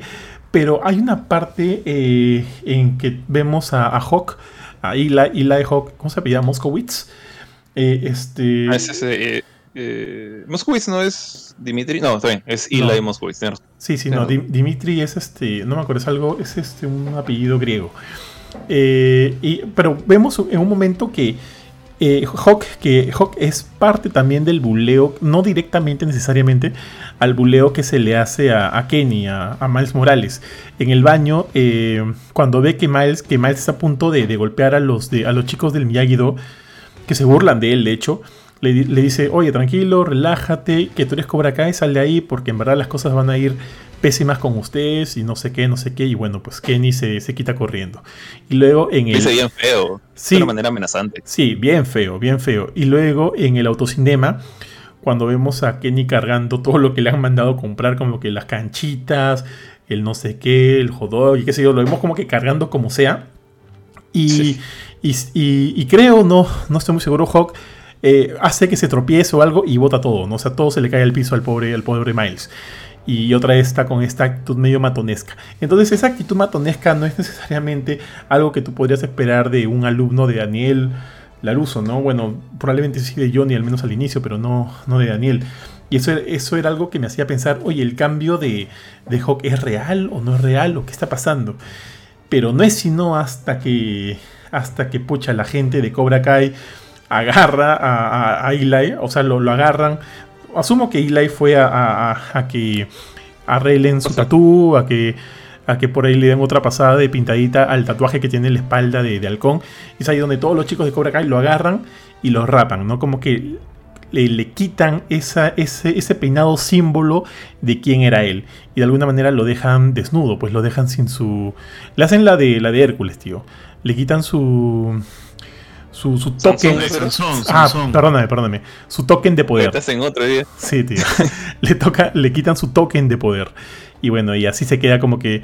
Como que al inicio está entre que quiero eh, renunciar al karate o no quiero renunciar al karate, ya no quiero saber nada de esto. El weón ya dejó de ser Hog y ha vuelto a ser Ila y el pata que, que había atemorizado de que la gente se burle de él por, el, por la cicatriz que tiene en el labio y, y demás, pues, ¿no? Y, y- y bueno, o sea, creo que el pata ha tenido también un arco que, a mí me ha gustado, que a mí me ha gustado. Y, vemos que al final decide regresar otra vez al karate por, gracias a un empujoncito que tiene por Dimitri. Que también, que también siento que tiene un arco que a mí me ha gustado. Es un arco recontra chiquitito, ¿ya? El de Dimitri. Pero que me ha gustado porque es este underdog que viene de, de pucha, no, no de menos, sino de menos 10, menos 20, a, a ser un eh, competidor bastante competente. Bastante, bastante competente en el torneo eh, ganando, él mismo sorprendiéndose de que es capaz de ganar a muchos de, los, de sus otros contrincantes, obviamente no llegando hasta la final, pero, pero como que siendo un buen participante. Y eso a mí me gustó, porque si ustedes se acuerdan del, del personaje en las primeras temporadas, era un pata recontra quejoso, que tenemos que hacer esto, hay que flojera hacer esto o lo otro, a mí no me va a salir y me van a pegar, pero ahora lo vemos combatiendo, este, mostrando sus habilidades con los... No, no me acuerdo cómo se llaman estas armas que utilizó. Y se veía bien, brother. Se veía bien chévere. Entonces, este pata, Dimitri, ayuda a su, a su, a su amigo, a Eli, a reencontrar el camino, ¿no? No me acuerdo exactamente qué es lo que le dice, pero le dice como que tú eres mi hermano binario. Sin, sin importar si seas un 1 o un 0, tú eres Eli y eres mi hermano y punto. Y yo te estoy ahí para apoyarte. Y, y contar contigo sería lo, lo genial, ¿no? Lo, eh, sería chévere. Y, y es, y, y bueno, en fin, ¿no? Estamos metidos en esto. Y al final, bueno, pues Eli regresa, pero no. Uno pensando que podría regresar con Johnny Lawrence, regresa con, con Daniel Aruso, ¿no? Pero de repente el, el Miyagi-Do es lo que él necesita en este momento. Eh, Está con su pata. Sí, sí, va con su pata. Y, y- y aparte, ahí está, y ahí es donde está su pata, ¿no? Y eso también es como que un gran plus, tío. Y, bueno, pues, y, y también era. También era un poquito de, de lo que necesitaba el plot, ¿no? Porque cada quien tenía su campeón. Y el Miyagi-Do necesitaba su campeón. Es más, en un momento, este, el mismo Dimitri, no me acuerdo muy bien qué ejemplo utiliza, pero dice: Yo no soy material de. Yo no soy como que el, el- el protagonista, ¿no? Para. O sea, conmigo no, no van a llegar hasta la final. Necesita. Tú sí tienes como que el- la talla del galán, la talla del protagonista. Te necesitamos a ti. Y bueno, y menos mal, porque eh, Eli terminó convirtiéndose en el campeón de, del Miyagi-Do. Cuando Eagle Fan tenía este, a, a Miguel. Y bueno, eh, Cobra Kai tenía a Robbie, que pucha, era, era un monstruazo en ese momento. Eh, y bueno, pues Sí. entonces Eli regresa con su look, tío, y eso sí quiero decirlo, con su look de Castor Troy de Face Off. Puta, igualito, weón, igualito a Castor Troy. Y, y ya, pues, es lo que hay. Dale, perdón, Jorge. Hay una cosita que justo dijiste, o sea, y- Eli tiene dos, dos momentos importantes, porque eh, es por, en cierta forma, ¿no? No, no es que lo haya hecho intencionalmente, pero es, es por su culpa que el, el Miyagi-Do pierde el... ¿Te acuerdas que el, el torneo tiene este, tenía este sistema de, de tres campos, como que campeón, campeón masculino, sí. campeón, campeona femenina y, y, eh, ¿cómo es? Exposición de habilidades, como que rompiendo maderas, este, haciendo danzas con armas, como lo que hace. Este, eh, me a olvidar el nombre de, Dimitri.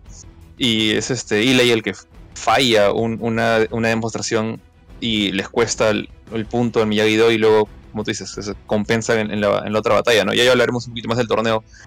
Pero, o sea, sí, el personaje me, gustó bastante. Y, creo que fue una de las cosas que más me, sorprendió a mí. Eh, en particularmente al final en, el torneo. Porque, bueno, el, tipo comienza siendo o sea, un orgulloso miembro de, Eagle Fang. Porque, bueno, eh, eh, él de hecho ya, va, ha hecho un cambio gradual y es una cosa que de hecho creo que es este, creo que fue Dimitri que le dice, no, tú eres el único que ha estado en los tres. Que ha sido Cobra Kai, ha, sido Eagle Fan y, ahora es miyagi Porque hay una parte, justo cuando va a pelear con Robbie, dice como que no, sé cómo le voy a ganar. Y, Dimitri le dice, eh, tú eres como que dijo, dijo, no sé cómo le voy a ganar a Robbie, porque Robbie ha sido Miyagi-Do y sabe todo lo que, lo que hago yo como Miyagi-Do. Y Dimitri le dice, pero tú has sido Cobra Kai más tiempo que él, usa eso contra él. Y, es así como le ganan. no, no, no, no, no. Este, se, lo dice este, se lo dice Daniel. Ah, lo dice Daniel, ya, sorry. Eh, pero justamente Hawk es el único que ha pasado por los tres, eh, los tres doyos. Eh, y bueno, comienza pues siendo como que medio negado por Miyagi-Do, como dices, como que tú eres el, que robó la medalla, lo, maltrataron en el, en dojo, ¿no? Eh, de ahí, a pesar de eso, yo ahí en ese momento que, que lo, que lo, bulean un poquito y le dicen como que deja esas cosas de Miyagi, no, no, son tuyas, aléjate de acá. Eh, pensé que Pati iba a decir, sabes que no, esto no sirvo para esto, me voy, eso sí iba a ser, iba a ser super emo. Pero no, como que el, pata básicamente baja la cabeza, entiende, o sea, tengo que pagar mi derecho de piso, voy a seguir acá, a pesar que no me quieran.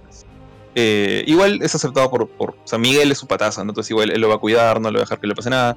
Tienen este encontrón en el, en el parque de diversiones, me acuerdo, eh, cuando en la escena que tú dices, ¿no? Que, Kenny lo utilizaban de, mula de carga. Eh, y Hawk es uno de los que creo que ya se quería mechar. Y Miguel agarra y le dice, no, no, aguántense. Nos vemos en el, en el, campo de béisbol a, tal, a las ocho y media, creo que le dice. Y les hace el truquito justamente para evitar pelear el, no bidder de, Miyagi. Y, y, Hawk no, no pone peros. El, el, Hawk de antes, el Hawk de la temporada 1 y 2, hubiera dicho, oye, yo quiero ir a partir, partirles la cara con, con, mi pie, ¿por qué, has evitado la pelea? ¿no? Y agarra y le dice, oye, bien jugado Miguel, no peleamos, tú nos, tú nos, nos salvaste, no, no nos salvaste, la hiciste bien, la, la, jugaste linda. Y es como que el pata ya está madurando, a pesar de que la gente no lo acepta, el pata está creciendo. Y, la y me da risa que la primera persona que nota eso, aparte de Dimitri, es su, ex. esta placa, la hippie, Moon. Como que le, Bueno, lo, del pelo morado es un florazo hippie, ¿no? Pero como que se da cuenta que, el pata ya no es el mismo de antes. Y el, único momento cortito en el que sentí que, que Hawk estaba regresando, el Hawk malo, fue en ese momento en que, que lo ve a Kenny con el pueblo de Cobra Kai y le dice: Salte de ahí porque ustedes van a terminar mal. O sea, no lo dice de buena manera como que, oye, date cuenta, esta gente es mala, tú eres un chivolo menor, no te metas ahí, vente con nosotros, cámbiate a Miyagi-Do, cámbiate a Igor Fan. No, R le dice, tú eres Cobra Kai, ustedes van a terminar mal. Mejor lárgate cuando puedas. O sea, lo, amenaza. Y sentí que ese momento estaba un poco fuera de personaje, de, del, avance que había tenido Hawk hasta el momento.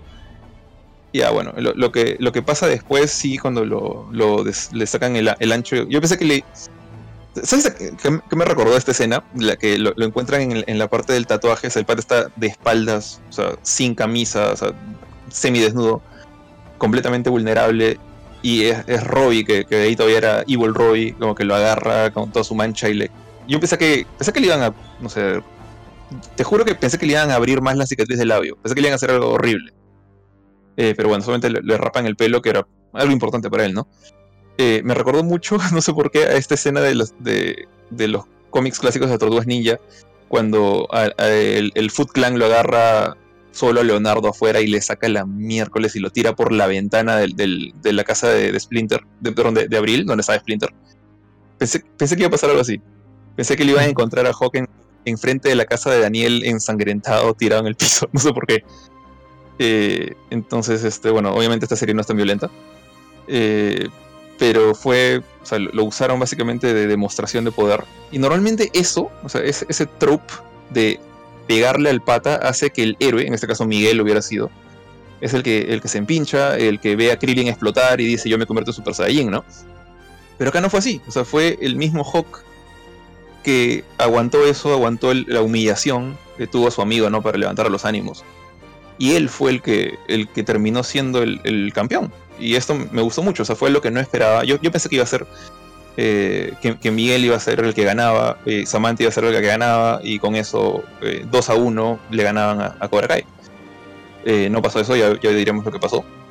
Pero que Hawk haya sido el que, el que derrotó al, a Robbie, que era como que el villano de la división masculina, me pareció una sorpresa muy buena, muy agradable y, nada, es una de las cosas que más me gustó de la serie. solamente iba a añadir un poco ahí sobre, sobre justamente esa parte final que, ¿Qué dices, ¿no? O sea, la, redención de Hawk en sí, ¿no? O sea, Hawk volviendo a ser el mismo con ayuda de Dimitri, que como bien dijo Johan, no es como que tenga el arco, pero tiene eh, más que nada lo que él es el, es soporte para Eli y lo vuelve a convertir en Eli, por así decirlo, no solamente que ya con parte de la confianza que se había ganado a partir de karate. Me parece que su viaje es muy eh, es muy bueno para el personaje y este y queda a ver qué es lo que va a pasar con él para la siguiente temporada, ¿no? Siendo ahora el campeón, al menos en el, en el lado masculino de, del torneo. Así es, así es, tío. Dios, antes ya, antes de llegar a como que el desenlace de cada uno de los personajes de, de Robbie, que creo que es bastante fuerte, de Daniel, de Johnny, de los, de los demás, bueno, también obviamente de John, Chris y de Terry Silver, ¿qué les parece si nos metemos ya de lleno al torneo? Que de hecho creo que ya más o menos estamos como que muriéndonos la lengua para no hablar tanto de esto. Está bien. Sí, vamos. Estoy de acuerdo. Ya, dale Jorge, ¿quieres hablar tú del torneo? Ah, ya, este, bueno, ya, ya, ya hablé bastante creo que la, parte masculina, o sea, pero para, para, entrar un poquito más en, contexto, o sea, eh, el torneo antes, hasta antes de esta, esta edición, siempre había sido simplemente un torneo masculino de hombres, desde Karate Kid, eh, y ganaba un solo campeón. Pero como ahora ha habido, pues, este, están, habían chicas entrando en los doyos, eh, y bueno, y solamente podía haber un campeón, lo que decide este el, grupo de, de, NERF, perdón, de, de los, los, el comité organizador dicen, bueno, tenemos un, vamos un campeón masculino, una campeona femenina, pero para romper el, desempate vamos a tener esta otra, digamos, categoría que es como que una, exhibición de disciplinas como, o sea, peleando con nunchacos, rompiendo ladrillos con la cabeza, qué sé yo, eh, cosas que, que van a definir, o sea, van a romper el empate, ¿no? En caso dos doyos ganaran distintos eh, campeones. Eh, y ahí es donde se ve un poquito. De hecho, yo pensé que iba a notarse un poquito más esto. Pensé que acá esta, esta parte de la exhibición iba a servir pues para lucir a alguno de los personajes secundarios. Ahí, yo pensé originalmente que Hawk iba a ser el ganador de esto. Pero tú lo ves a, Dimitri con estas espaditas que parecen como que cortadoras de pasto. No, no, me acuerdo, como, como ganchos para cortar el pasto. Eh, el, el pata, el coreano, este, el, uno de los mil exes que tiene Samantha en esta serie, el primerito, eh, también creo que rompe como seis ladrillos con la cabeza. Eso me pareció bien ah, maleado. Sí, sí. Y, bueno, está este Hawk que trata de romper estas maderas eh, que, otros, otras personas levantan en, el aire, o saltando, pateando el aire. Y ahí, pucha, por un centímetro falla una, una maderita y ahí pues se desanima todavía más, ¿no? Como que dijo que ya está medio desanimado, está medio bajoneado, está más bajoneado porque le dice a, Daniel, sorry, te, costé esta categoría, no te costé uno de los puntos y Cobra Kai ganó ese punto. Entonces Cobra Kai tenía que ganar o en masculino o en femenino y ya estaba, e, ellos ganaban y había este tema, esta apuesta entre Silver, Chris, los malos, y Daniel y Johnny, los buenos, diciendo el que ganaba el torneo era el único que podía seguir enseñando karate en, esta zona de Estados Unidos. O sea, eh, o, Cobra Kai cierra, o Miyagi-Do y, Eagle Fang cierran. Entonces era otra vez una rencilla de abuelitos, pero era algo importante, ¿no? Eh, y ahí es donde, para mí, la parte femenina fue sumamente predecible hasta casi el final. Y la parte masculina sí me sorprendió bastante. O sea, eh, uno, eh, me pareció curioso que, básicamente eh, Eagle Fang no ganó nada. los, pobres prácticamente perdieron una vez tras otra porque el, único campeón real que tenían ellos era Miguel. Y porque Hawk se pasó a Eagle Fang. Y esta, me acuerdo que la primera pelea es la, masculina. Y acá eh, para mí fueron varias sorpresas. O sea, uno, eh, la pelea entre Robbie y Kenny, el, chivolo, el, el Miles Morales que tú le estás diciendo a Johan. Eh, Miles, Kenny lo veía a, a Robbie pues como su sensei, ¿no? O sea, era como su hermano mayor, prácticamente. Era, era él el amigo del hermano mayor o el pata que su hermano mayor respeta, entonces yo también lo respeto. Y por alguna razón, ahorita no me acuerdo exactamente qué fue lo que, lo que triggeré a Robbie, pero Robbie al comienzo está peleando como que suave con él. Y le, de hecho, están este. Para los que no conocen el, el- cómo funcionan los torneos de karate, tienen ese sistema de que no es pelear hasta que te rindas. Es si te, eh, te pegan un, golpe en el. Creo que es en, el- en la cabeza o en el pecho, o sea, en la parte frontal, ganas un. O sea, eh, el que pega gana un punto. Si te pegan en la espalda, creo que no cuenta. Y si te empujan, tampoco cuenta. Eh, Entonces Roy como que estaba jugando eso, como que esquivaba, lo empujaba al chivolo, no, no, no le, no le pegaba, o sea, y si le pegaba, le pegaba suave. Y en una de esas, pues eh, Kenny conecta un punto. Y quedan, creo que estaban 2 a 1. Eh, y creo que fue Silver que le- o, o Chris, no me acuerdo quién de los dos le dice a Chris, Roy como que, oye, Esa hueva te Sí, dice. Básicamente, ¿estás jugando con tu presa? ¿O qué estás haciendo, no? Y Roy pues se empincha y le mete una patada que, no sé, el pobre chivolo, o sea, le, había enseñado a Kenny como que Kenny es veloz, pero no es muy fuerte, entonces lo que tienes que hacer es hit and run, o sea, corre hacia tu enemigo, pégale y retírate. Y, Kenny va corriendo con todo hacia Roy, y Roy lo que hace pues salta y le mete, el, prácticamente le estaciona el pie en la cara y le rompe la nariz. Y todos como que todo, todo el público se paltea como que, oye, es un chivolo que tiene como que pues cuatro o cinco años menos que tú y le has reventado el tabique. Todos se paltean y, y Roy también como que le dice, oye, ¿estás bien? El chivolo se va corriendo y pasa lo que pasó con Anthony, ¿no? que, ya, que ya discutimos. Y creo que ese es el, el momento como que más importante para Robbie, ¿no? Porque ahí ya lo... Un poquito como que lo desahueva, lo, lo paltea, ¿no? Ver, ver lo que, en lo que se está convirtiendo Kenny. Pero en el proceso entra este... Miguel. O sea, Mi- Miguel llega a pelear con Robbie. En lo que se supone que iba a ser como que la gran final, lo que se espera que fuera la gran final. Pero en el proceso, eh, Miguel se. No, No, creo no, que- no, sorry. No es- Miguel, no es- Dale, Benito, dale. Miguel va a pelear con Miguel iba a pelear con Hawk. Así es, así es. Y ahí es cuando le Hawk. pasa Era la, la- la Hawk. gran, la razón. gran Oliver Atom. Sí, era, era Hawk. Era Hawk, no, no era Robbie. Este. Y. O sea, hemos visto pelea de dos malo contra malo y ahora es bueno, bueno contra bueno.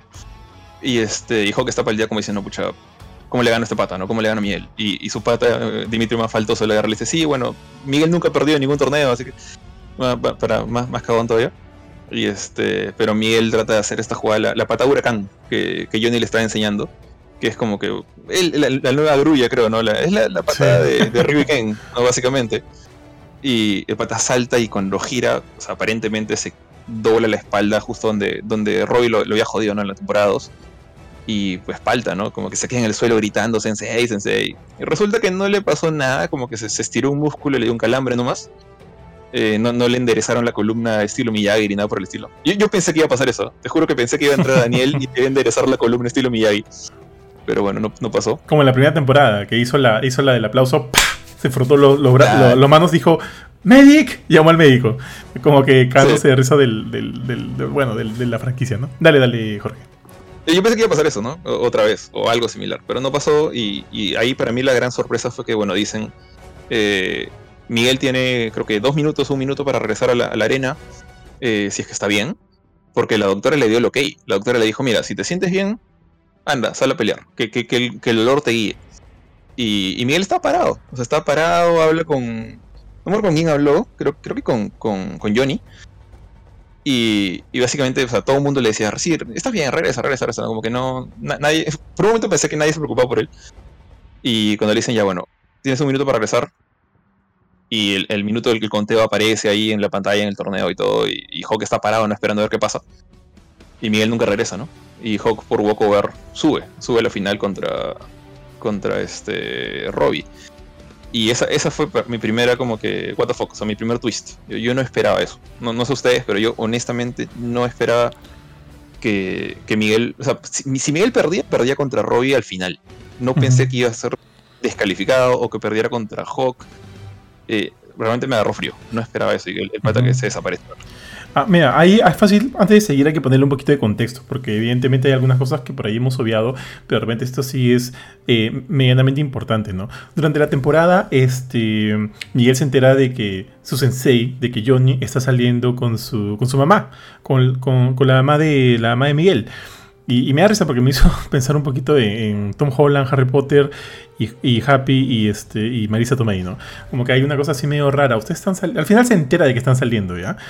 Eh, y, y, bueno, todos sabemos que Miguel siempre, a, Miguel siempre le ha agradado bastante Johnny, ¿no? Siempre ha estado con él, ayudándolo en todo.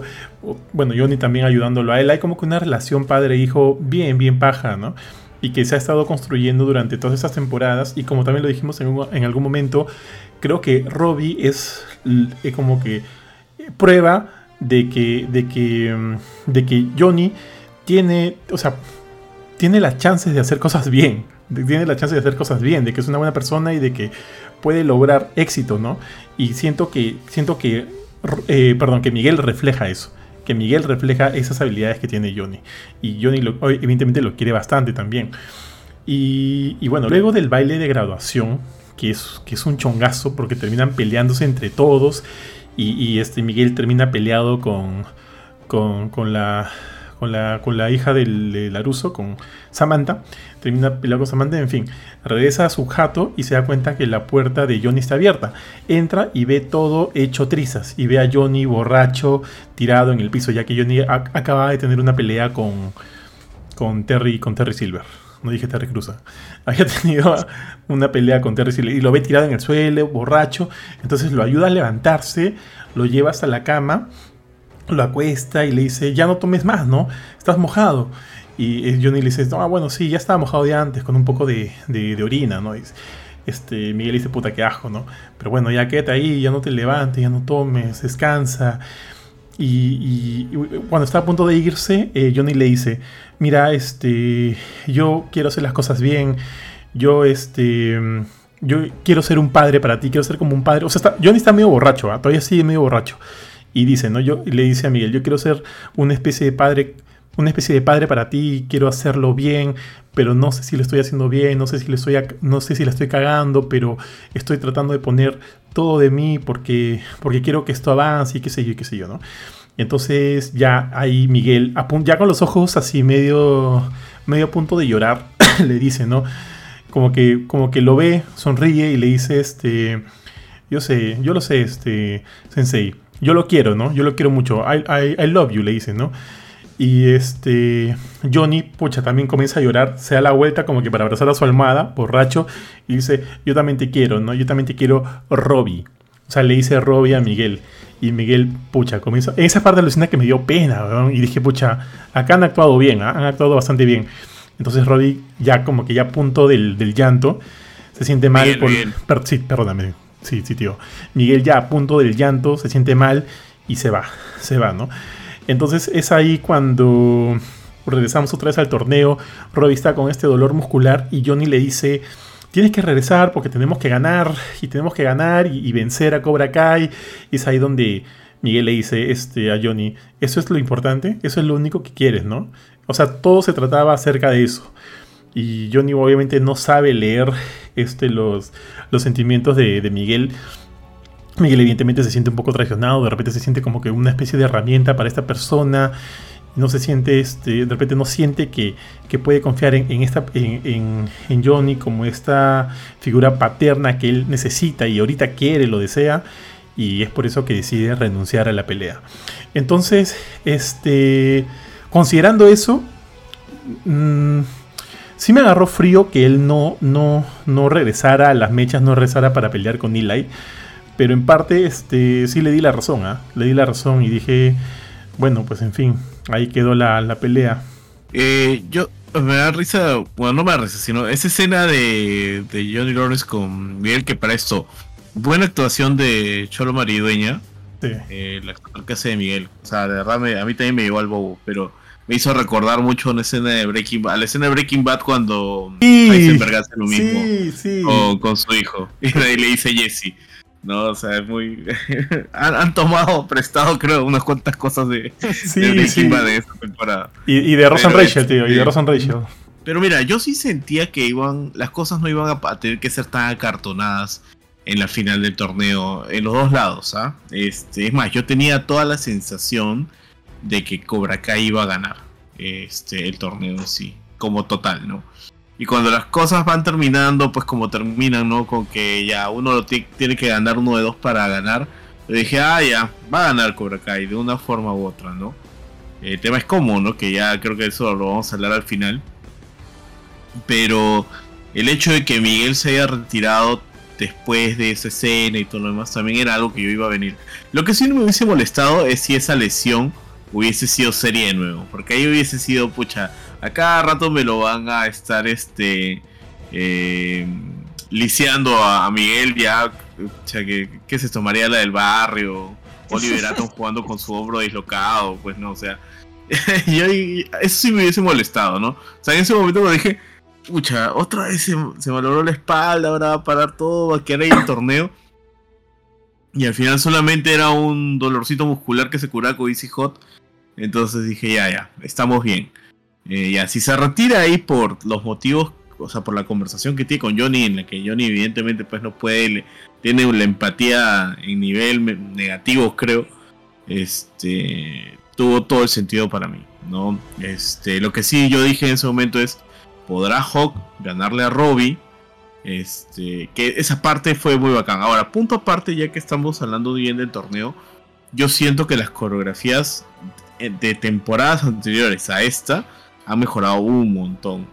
O sea, Sí. hay escenas de las mechas que yo veía y decía, wow, qué bien logrado, o sea, qué, qué bonito se ve, se ve bien vistoso. Han logrado hacer como que tomar movimientos muy, muy vistosos del karate y ponerlos en las escenas de pelea para que se sientan así bastante épicas. ¿no? O sea, y había tomas en cámara lenta, sobre todo también la que Dimitri, como también estaba mencionando Jorge, estaba con las este, con esas espaditas que se que se vieron bastante bien. O sea, han logrado que toda esa parte de de este visual de- del karate pues este se vea lo suficientemente este vistoso como para que no solamente te jale la, la trama sino también veas el karate y lo veas con otros ojos ¿no? pero ahí bueno regresando al tema de Miguel eh, yo creo que esa escena es clave la escena de la conversación con Johnny para que lo que se le viene para la tanto para la próxima temporada como para el cierre justamente de, su arco en esta primera temporada en esta disculpa en esta quinta cuarta temporada eh, eh, Jorge, antes de que continúes, también quiero dar un. Quiero comentar una cosa, un par de cositas. Este. Dos cosas, dos cosas. Una, antes de, la pelea de, de Hawk, hay una pelea de Dimitri contra, contra Robbie, que también se acaba en dos patadas. Este. Robbie le saca el ancho, pues a Dimitri le gana a Dimitri. Y, pero es una pelea que me gusta, porque Dimitri como que, por más que haya perdido, como que sí intentó, ¿ah? intentó, inclusive le hace la, la de Neo, ¿no? Como que acércate, acércate, ven, ven, ven. Y al final no, Sí. obviamente no conecta los golpes, pierde, pero me gustó esa pelea y al final este Dimitri va donde Laruso se disculpa por haber perdido y le dice, bueno, como que Robin, ¿no? Él es muy bueno. Y Laruso le dice, tú también. Y como que se alegra, ¿no? Se alegra este Dimitri y me pareció bravazo, tío. Me parece, me pareció como que un cierre bien paja de, la- de- de su arco en la temporada. Me pareció bien, bien chévere. Aunque sí, De- sí le llegó a sacar un punto. Sí le sacó un punto a Roy. Ah, pucha, no, no me acuerdo, ¿ah? Pero de repente, de repente. Pero ese match, sí sí sí, sí, un punto ese match Sí, un punto me gustó, me gustó. Y otra cosa que, rapidita, es que cuando el este Johnny, cuando ya se separó de... O sea, cuando los doyos de Johnny y de Laruso se separan, Johnny tiene otra vez a sus Eagle fans entrenando en esta especie de, de- fábrica abandonada, ¿no? Con, con aparatos de, de gimnasio así, este, caseros, tío, que me pareció muy, muy entretenido. Cuando ellos se enteran de que hay una división de mujeres, comienzan a buscar también a una mujer que se una al equipo. Y ahí hay una secuencia de, de- de Johnny con, con Miguel yendo a la secundaria y buscando chicas, ¿no? Y, y- y todo mal, pues todo mal con, con Johnny, porque le dice, chicas, estoy buscando, eh, bueno, hola, estoy buscando chicas, pero todas tienen que ser menores de 18 años, ¿ah? No sé qué cosa, y todas se quitan, pues todas, todas se van, hasta que finalmente encuentran a una chica, a una chinita, que es parte del equipo de debate. No, Y la chinita... estás saltando de una cosa. Dime, dime. estás saltando la. te- eh, primero encuentran a la. A la otra, a la, a la ex de. Ah, de sí, sí, Moon. sí. a la, la chica esta que es súper atlética y que juega fútbol femenino. Sí, que, sí, sí. que termina traicionándolos y se va con Cobra Kai. ¿no? Hay mucho que decir ahí, pero que le, le- le deja como que las. Lo deja en el aire a, a Johnny y a, y a Miguel, ¿no? Como los hace pensar que se va a unir, pero lo, la convencen con, con polo es. gratis y no hace bonito. Así es, así es, tío. Ah, y también hay una, una parte en que Johnny le dice a, a Miguel, toma, toma aceite, póntate en los brazos, no úntatelo, úntatelo en los brazos y como, y como que como que, Sí, como que hazte rico, ya, tú haz eso nomás. Y luego lo ves a Johnny diciéndole, oye, sí, que nuestro doyo, la gran cagada, necesitamos chicas y por si acá hay chicos bien guapos. Y no, mira ahí, mira ahí, ¿no? Y lo ves ahí a Miguel como que extendiendo los brazos, dándose un beso en los bíceps, ¿no? Y así, tú lo ves a él, él ni siquiera está en el, en el top 5, hay chicos mucho más guapos. Puta, tío, me he cagado de risa con, todas con toda esa secuencia. Bueno, al final encuentran esta chinita que, que llega a formar parte del equipo de, de Johnny Lawrence, de los Eagle Fans, y que le hace bastante bien. Obviamente no llega, llega a los cuartos de finales, no llega a más, no avanza más porque Tori le gana. Pero me gustó su personaje, ¿ah? bastante carisma, bastante carisma y, y espero un poquito más de ella en los en la próxima temporada, la quinta, la sexta, las que, las que vengan. Ahora sí, Jorge, dale. Eh, bueno, siguiendo con. Ya, bueno, tenemos a quienes quedan, que es a, a y a, Robbie.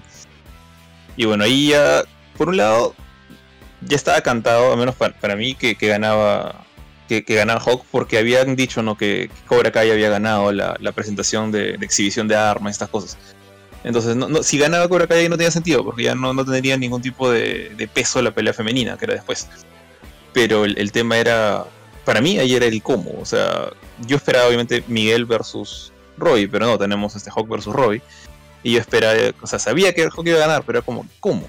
¿Cómo Michi le vas a ganar? O sea, todo el tiempo sabemos que Hawk ha sido como que medio relativamente fuerte, ¿no? O sea, ha sido uno de los más valiosos para Cobra Kai, uno de los más violentos también, pero no era Roy. Pues, o sea, Ro- Roy, Roy y Miguel están como que en otro nivel.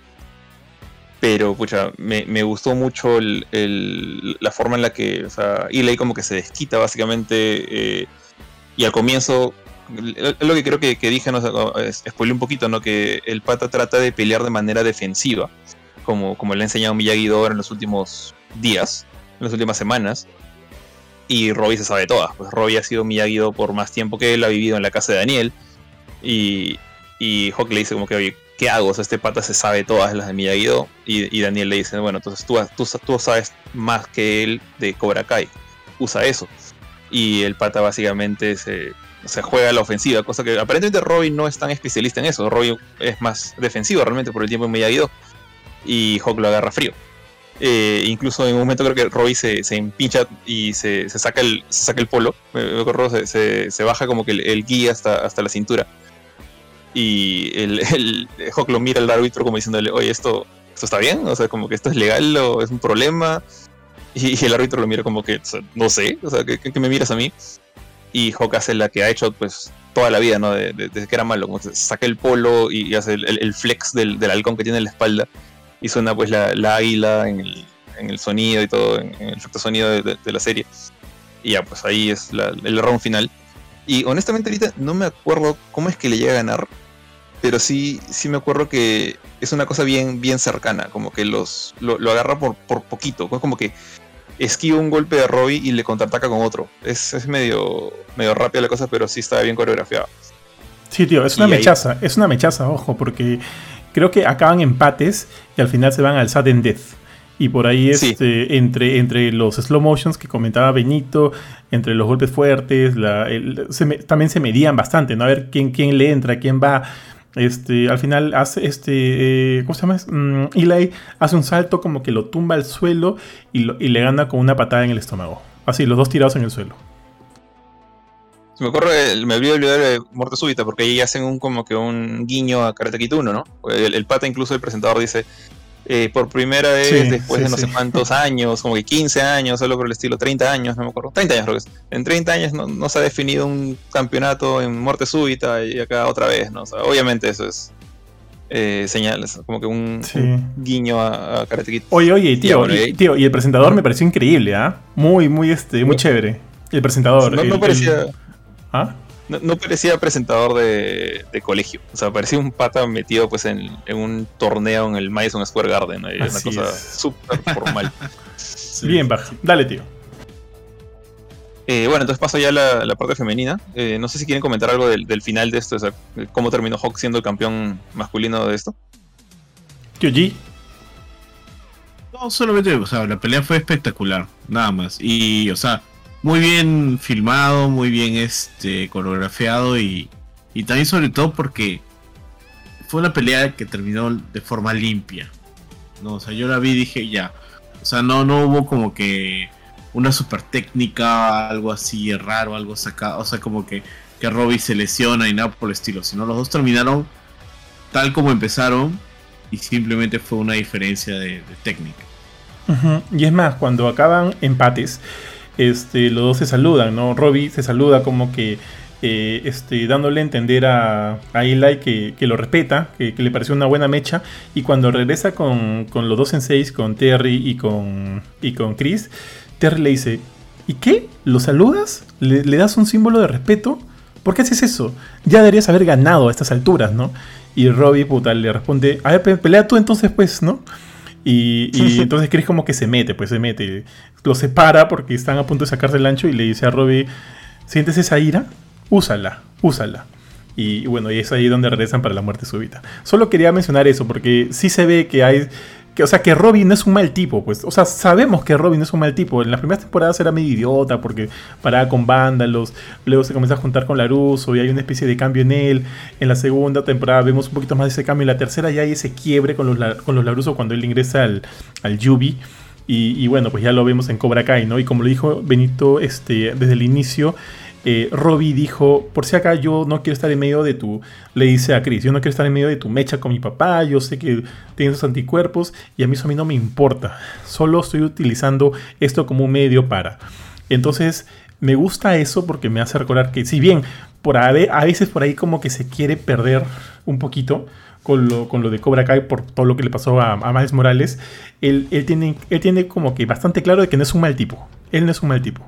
Es más, me recordó a cuando en Karate Kid 1, cuando este Laruso le hace la grulla a Johnny, cuando le van a dar el trofeo a Laruso, Johnny agarra el trofeo y se lo da, ¿no? Y le dice, este, lo hiciste bien, Laruso, lo hiciste bien, felicito, buena pelea. Y me recuerda un poquito de eso. Solamente quería catar ese, ese detalle, mi estimado George. Eh, bueno, y entonces, o sea, si bien como dije, que, que ganara el, el que ganó me pareció predecible, no me pareció predecible quién ganó, eso me pareció chévere. Eh, la que sí fue un poquito más este, predecible fue la, la parte de la pelea femenina, eh, que bueno, como te dices, habían, había un nuevo integrante que era esta chica este, asiática que está en, en el lado de Eagle Fang. Eh, no me acuerdo Ah, y aparte estaba también pues la segunda integrante más eh, femenina de, Cobra Kai, que era la, chica esta, la, la ex de Moon, la que era un poquito más este, agarradita, más gordita, la de Rulitos. Que ella pierde contra Samantha, si no me equivoco. Eh, pero después está un montón de gente random, porque para esto no son solo tres doyos los que están compitiendo, hay como cuatro o cinco más que los ves un ratito nomás eh, en los logos en la pared, como diciendo en, en qué puesto está cada uno. Y me, me da un poco de risa y pena porque tú ves que durante todo el todo el meollo del torneo siempre están Cobra Kai y Miyagi-Do arriba. Y Eagle Fan está como que quinto, sexto. Ah, sí. O sea, el pobre Yanni, o sea, realmente solo tenía miel. Y, y no, le, no le llegó muy bien. Pero la, la chica esta, la, la- la chinita sí hizo lo, lo que pudo. También la, pobre había entrenado, que ¿Tres días? no, no, no tenía mucha, mucha experiencia, así que supongo que peleará mejor después. Pero bueno, eh, creo que Sa- Samantha, no es Tori la que se la, la que se la baja a ella, ¿verdad? Y Samantha se baja a la otra de, de Cobra Kai. Eh, entonces, se les ve un poquito pelear a las dos ahí, pero la, la pelea real es pues obviamente la, la de Tori contra Samantha. Y si bien ahí, o sea, se sigue viendo a Tori como más agresiva, eh, Samantha hace las de, más las de Miyagi-Do, pero llega un momento en que Tori igual la está superando. Creo que, creo que llega a, estar 2 a 1. Y también se notan unas cuantas cositas sospechosas, porque por ejemplo hay una parte en la que Samantha sí le llega a pegar, eh, o sea, cuando están 1 a 1, pero ella está cerquita al al límite del, del- del área de combate. Y según las reglas, si te pegan cuando tus pies están fuera de esa área, no cuenta. O sea, tienen que pegarte adentro. Eh, y aún así, y de hecho creo que durante otra pelea antes que se me ha pasado, consideran eso y, y no, no cuenta el punto. Pero en, en este caso, cuando Samantha le pega a Tori, estando casi, casi afuera, pero todavía no estaba afuera. Eh, Tori, pues después de recibir el golpe, como que Tori pisa afuera. Y el árbitro dice, no, como que out of bounds, o sea, esto no cuenta. Y, Johnny se queja, pues eh, Daniel también para esto, este, justamente Daniel le había dicho a Johnny que lo acompañara de, de, en la esquina de Samantha, ¿no? Los, los, dos juntos. Porque como que los dos ya habían sido maestros de, de, la chica, entonces como que los dos tenían cierto, cierta influencia en ella y que le daba un poquito más de seguridad. Y me pareció bonito un, detalle ahí, que cuando Daniel hace eso, como que antes de la pelea lo invita a, Johnny a su lado. Eh, a, cuando presentan a cada doyo, presentan al contendiente, o sea, en este caso a Tori y a Samantha, a sus, y a sus senseis. Entonces, cuando dicen quién es el sensei de Samantha, dicen, es el, el, el campeón del año 85 del All Valley, este, Daniel Laruso. Campeón creo que dos veces seguidas, bicampeón. Eh, y luego cuando llaman a Johnny, Daniel le dice, preséntalo también como el otro bicampeón del de, All Valley este, Tournament. Sí. Y me parece chévere, ¿sí? Sí, sí. Porque que, que, te acuerdas que también Johnny, antes de ser derrotado por Daniel, había ganado varias veces. Eh, pero bueno, volviendo a las chicas, ahí empieza eh, a ver este detallito, o sea que primero no le cuentan un punto a Samantha. Eh, le, y creo que hay otro momento en que Tori hace, ah, ya me acordé, Tori le pega sin querer con el codo en la cara a Samantha para escaparse de, o sea, ella quería zafarse de una especie de, maniobra que estaban haciendo las dos y levanta el, brazo y pues le da en la nariz con el codo. Y eso es una falta. Y según lo que entendí en ese momento cuando Johnny grita que fue falta eso te debería reducir un punto. Entonces en ese momento estaban creo que 2 a 1 o, o 2 a 2 no me acuerdo eh, debieron haberle quitado un punto a Story y dejarla en 1 pero no pasa. O sea, el, árbitro se hace la vista gorda y la pelea sigue. Y bueno, ahí este Samantha, si no me equivoco, agarre le, le dice a, Daniel, ¿no? Como que, oye, está, ella está que. O sea, no, no, puedo, no puedo defenderme contra ella.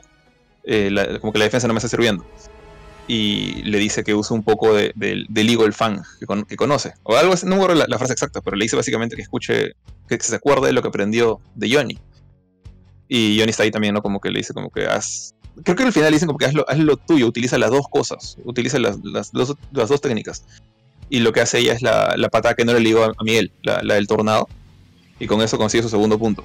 Entonces están como que empate Story y ella, punto final. No llegan al, al, al sudden death de, de los chicos de, de Robbie Hawk. O sea, eso solamente pasa si se el tiempo. Creo que tenían como que 5 minutos para, para cerrar todo, 10 minutos. Y ahí es cuando, pues, este. Estoy casi seguro que. Samantha llega a tumbar a Tori al piso, pero no era una jugada de, puntos, sino como que creo que le, le, le, o le empuja, le pega por la espalda, y Tori está en el suelo.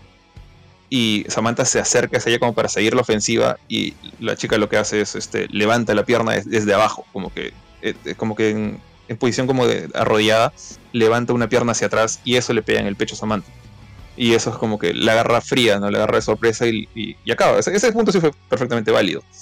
Y bueno, le dan el tercer punto a Tori, Tori gana, Cobra Kai gana y aparentemente todo es un mar de lágrimas porque van a cerrar los otros dos doyos. Samantha hasta que le pide disculpas a, a, a, su papá y el otro le dice como que no, no te preocupes, ya, hiciste lo que pudiste, no, no, no pasó nada. Y termina el torneo, pero este, bueno, cuando, no sé si me salto esta parte ya en, la, el, básicamente el, epílogo, que es cuando Tori está con su, su, trofeo y todos le dicen Queen Cobra, Queen Cobra, ¿no? Eh, me está olvidando un detalle, que eh, Samantha todavía estaba, me, o sea, estaba golpeada, ¿no? Por el tema del codazo en la nariz y esas cosas. Eh, y Tori apenas le gana y la tumba al piso. Apenas le gana a darle, trata de ir hacia ella y decirle, oye, estás bien, estás bien pero toda su, toda su, su, gente de Cobra Kai como que se la lleva abrazada para, para, celebrar, ¿no? Y le dan el trofeo y toda la nota. Y en lo que ella está pues buscando su maleta para irse a celebrar con los chicos, ve como que de reojo a, Silver dándole una, un, soborno ¿no? al, al, árbitro que había hecho esas, estas payasadas eh, de ignorar las cosas ilegales o, o, darle puntos cuando no debía. Tenía pues su, su guardadito, estaba recibiendo su propina o su aguinaldo para, para Navidad de, de, parte de Silver. Y ya, pues eso todavía no tiene una consecuencia, todavía no tiene un, un efecto, pero o sea, ya sabemos que, que Tori sabe que, que, no ha ganado limpiamente. Entonces ya, ya veremos cómo eso termina en la siguiente temporada, ¿no? Pero uh -huh. me pareció interesante, o una manera de, dejar las cosas un poco abiertas diciendo los malos no ganaron limpiamente. O sea, porque ahorita la serie está quedando como que. Y, ese es el epílogo epílogo, que es cuando Daniel estaba en la tumba de Miyagi diciéndole, pucha, traté de hacer las cosas bien, traté de hacer las cosas honorables, incluso tuve un trato de, honor con gente que no tiene honor. Eh, parece que le está diciendo Miyagi, ¿no? Y, y, como que dice, no, no, no voy a parar esto, o sea, no voy a dejarlas que ganen. Cuando si respetas todo el tema del honor, ya te ganaron. O sea, sorry, perdiste. Eh, pero ves que ha llamado al. no me acuerdo cómo se llama el, japonés, el, pata, el malo de Chosen. Chosen. ¿Cómo? Chosen. Y le dice como que ayúdame a, pelear. Y Chosen le dice que, ya atraca, ¿no? Eh, entonces, si no fuera por ese tema de las trampas, Daniel queda como el, picón, el, mal perdedor, si te das cuenta. Entonces era, era necesario hacer esta jugadita, creo yo. él, es, precioso. Sí, tal cual lo dices, tío. Solo para dar, dar ahí un, un este mm, un detalle más, cuando eh, Tori le da el codazo a Samantha totalmente involuntario, fue casual, este, piden un timeout, ¿no? Y ella se regresa donde sus donde los dos donde bueno donde Terry y donde y donde Chris y les dice por si acaso no fue no fue intencional ¿ah? yo puedo pelear y Terry le dice tírale otro codazo no te preocupes y como que ciégala si la ciegas ya no ella no va a poder ver tus golpes y ella le dice no mm. necesito dar otro codazo no yo puedo ganar limpiamente puedo ganar bien Aparte me pueden descalificar. Y Terry dice, no, no, ni te preocupes por ese árbitro. O sea, no te va a restar puntos ni nada. Te lo aseguro, ¿no? Como que dice eso. Y de repente vemos que Chris escucha toda esta vaina. Y para esto, Chris ha tenido un arco medio raro. Chris escucha esta vaina de, de Terry y recuerda cuando él este, en Karate Kid 1 le dijo lo mismo a Johnny, ¿no? Como que sweep the leg, ¿no? Como que rompele la pierna y al final también recuerda que cuando Johnny perdió lo agarró del cuello, estaba como que casi matándolo hasta que Miyagi-Do sale a defenderlo. Como que recuerda todo eso y le dice a Tori, ¿sabes qué? Olvídate, olvídate de todo, tú gana como creas necesario ganar. Y Tori es ahí donde va y finalmente mecha, pues no mecha con, con Samantha y gana. Eh, um, lo que me ha gustado de esto es que evidentemente ya sabemos que ha habido un cambio en Tori, ¿no? Contra toda la temporada hemos visto que Tori ya ha, Tori ha crecido, ha crecido bastante, ya no es ese personaje de la segunda temporada y ya vemos a alguien un poquito más adulto, con un poquito más de, bueno, no sé, ¿no? Eh, eh, es alguien diferente, es alguien ya no, no, no, tiene ese nivel de toxicidad. Es más, como les dije un momento, me parece un personaje bien chévere y, y a mí me parece mejor que Samantha en eh, en todo sentido. Es más, Samantha me cae mal. Este, y, entonces cuando ella escucha esto, ella escucha que su trofeo prácticamente no vale nada porque ha ganado con trampa. Yo estoy seguro de que algo va a pasar acá. No sé si ella para la quinta temporada la vamos a ver en el Miyagi-Do o en Eagle Fang, no sé, porque también todas estas, este, la serie nos, nos, hace un, este, un revuelo de personajes. Cada quien está en un equipo distinto en, en las siguientes temporadas, así que no sabemos qué va a pasar ahí. Pero siento que eso no va a quedar ahí, porque Tori ya es otra persona y al enterarse de esto algo va a suceder. Eso me parece paja. Porque si fuera de repente la Tori de la, segunda temporada y escuchara esto, de repente se cagara de risa y igual se, iría a celebrar ¿no? con sus amigos. Pero ella ya no es esa Tori. Entonces sí me interesa saber qué, es lo que va a pasar con ella y, esta, y este triunfo eh, robado que le ha, que ha tenido. ¿no? Eh, otro detalle ahí, antes, antes de ese final que comentas de, Daniel, también está el reencuentro entre Johnny y Roy. No sé si Benito quieres hablar un poquito de eso. Sí, ahí justamente, eh, bueno, Robbie, digamos, se ve a él en un espejo con el pequeño Miles Morales y, este, y siente, ¿no? Que como él se ha perdido en, en todo eso y como él quiere eh, recuperar un poco, bueno, recuperarse, ¿no? O sea, volver a salir de ese círculo de odio y volver a ser el mismo. Y, la escena se da justamente en el antiguo local de Cobra Kai que ya, este, ya no está en uso, porque evidentemente los planes de Terry es de convertirlo en una franquicia, él viéndolo con sus ojos de hombre de negocio y no solamente eso, sino un poco más allá, que ya creo que vamos a comentar porque hay un cierre importante ahí y hay una relevancia en Terry Silver en todo esto que es. que lo hace un, villano bastante maquiavélico, ¿no? Hay dos puntos ahí clave que no se han comentado, pero creo que ya los comentaremos en cierre. Pero bueno, este encuentro es bastante emotivo. eh, o sea, lo vemos a Robbie. eh, primero entra eh, Johnny Lawrence, disculpa, al local, viéndolo vacío, ¿no? Este, recordando un poco quizás cómo empezó todo nuevamente, toda esta rencilla. Y luego entra este. Entra Robbie, eh, digamos, con, con las ganas de redimirse y volver a acercarse a su padre. Es una escena bastante emotiva y es un. O sea, no es, es un cierre, es un buen cierre de temporada para ambos personajes que si bien perdieron. Perdieron lo que venían buscando desde el inicio de la temporada. Johnny buscando su lugar en el karate, o sea, buscando otra vez liderar un equipo de, de, jóvenes en el karate y, y Robbie buscando vengarse de su padre. Eh, al final, pues ninguno de los dos lo logra, pero logran algo un poco más importante que es encontrarse a ellos, ¿no? Nuevamente, que yo creo que eso va a ser muy importante para la siguiente temporada y va a ser algo bastante interesante de ver, ¿no? Y, esperar de que Johnny no vuelva a meter la pata porque parece que esa es su especialidad. Pero que, que creo que ya medio la metió, tío, porque cuando, o sea, o sea Johnny y, y Robbie se abrazan, ¿no? Se abrazan. Robbie le dice, ya estoy cansado de siempre culparte, necesito ayuda, eh, yo quería hacer algo bueno por este niño y lo he llevado al mal. Este, ahorita este, me- he visto mi reflejo en él y no me ha gustado y eso no es lo que quiero. Y hay una especie de, de, de- no sé, me deja una idea de que con las mayores buenas intenciones que él ha tenido, al final la ha cagado, porque ha convertido en un monstruo a este niño. Y luego piensa en su padre, ¿no? Piensa en su padre que, que también lo ha defraudado mil veces, pero, pero de repente se siente, en ese sentido se siente este, reflejado también un poquito en él, un poquito en Johnny.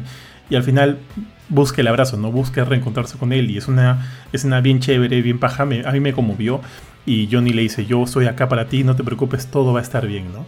Pero lamentablemente yo asumo que en la próxima temporada Johnny se va a ir en busca de Miguel a, a México, ¿no? Porque ya sabemos que Miguel, cuando se quitó del torneo y le dejó una carta a su madre, es más, en, su- eh, en un momento la mamá de, de Miguel le dice a Johnny, Johnny, este, Miguel se ha quitado, Miguel se ha quitado. "Eh, la gente acá me, me ha dicho que se pidió un Uber.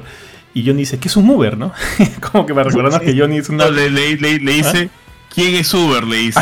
¿Quién es Uber?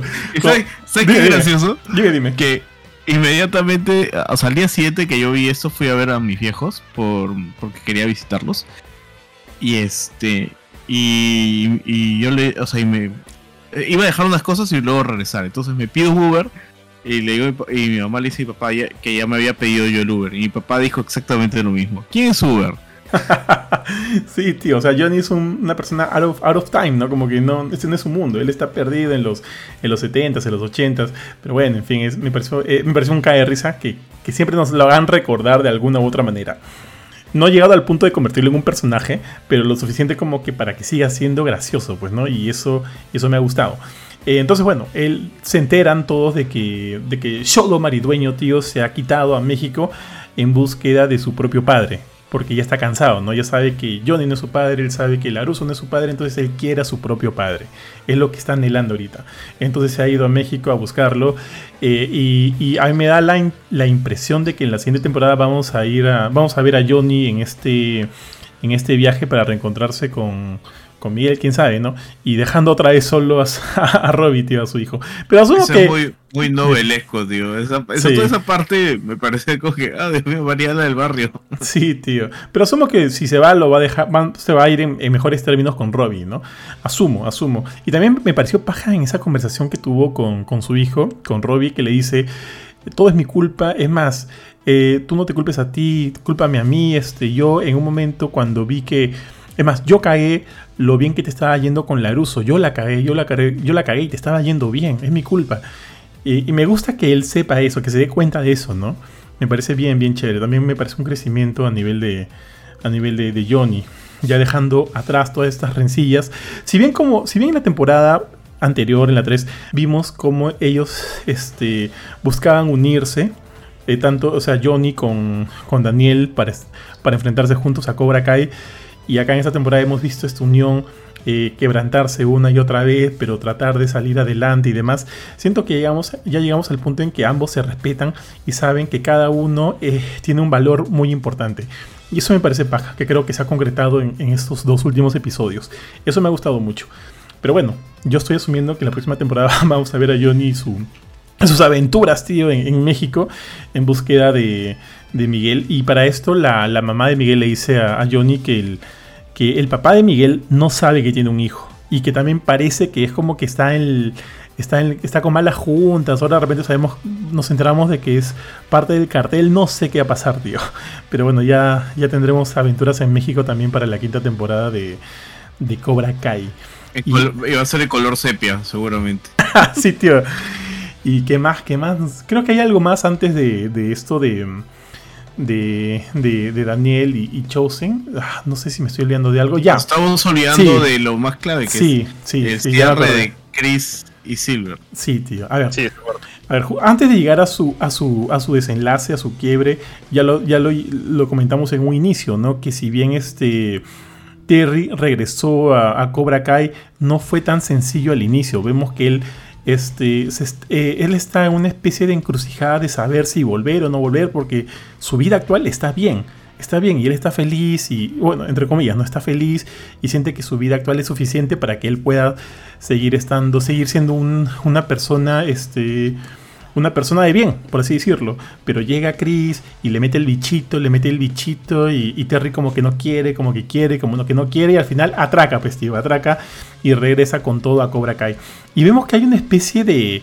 No sabe, o sea, ahí me queda la idea de, no, no, saber si quién es el villano o si Chris sigue siendo un villano, porque sí se siente que hay un cambio en Chris en realidad, ¿ah? que no es tan notorio porque como que medio que sale de la nada, porque, o sea, de la nada, yo siento que es de la nada. De repente, no sé, ustedes corríjame si no es así. De la nada le dice a Robbie, este, no, no, no escuches a. No escuches a Terry, simplemente pelea a tu manera y todo bien. Y igualito le dice a, Tori, no escuches a Terry, tú pelea a tu manera, porque lo estás haciendo bien mientras él recuerda, ¿no? Las maneras, las formas en las que él la ha cagado en el pasado. Cuando lo cagó, la cagó con Johnny, y, bueno, en fin. Y también hay una escena eh, que no hemos descrito, que es cuando Johnny Lawrence va en, va en busca de Terry, de Terry Cruz, de Terry Silver para decirle, oye, aléjate de mi hijo, ¿no? ¿Qué le haces dando un carro o dándole plata para, que vaya a la promo? Tú no tienes por qué hacer eso. Y terminan los dos mechándose. Y vemos como Terry le saca, la, le saca el ancho, tío, a, Johnny, lo deja tirado en el piso. Y de repente ahí aparece este... Terry, perdón, aparece este Chris y le dice, oye, déjalo en paz, con él no te metas, ¿no? Puedes meterte con quien quieras, pero no te metas con Johnny.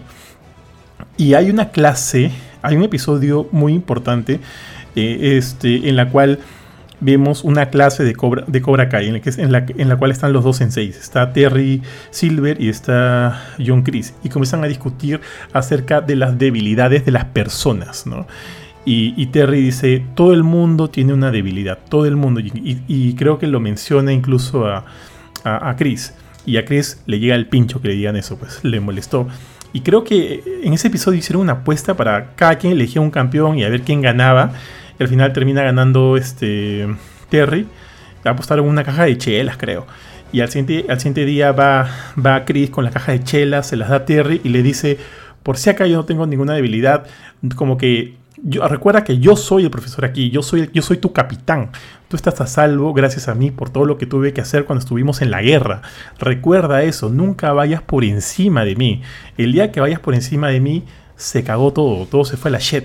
Así que recuérdalo bien, como que le hace una amenaza, ¿no? Y, cierra esa idea diciéndole, yo no tengo debilidades. Punto. Y es ahí donde pasamos al final de su escena en, la, en el último episodio. Jorge. Listo. A ver si me acuerdo bien. Este. Bueno, están.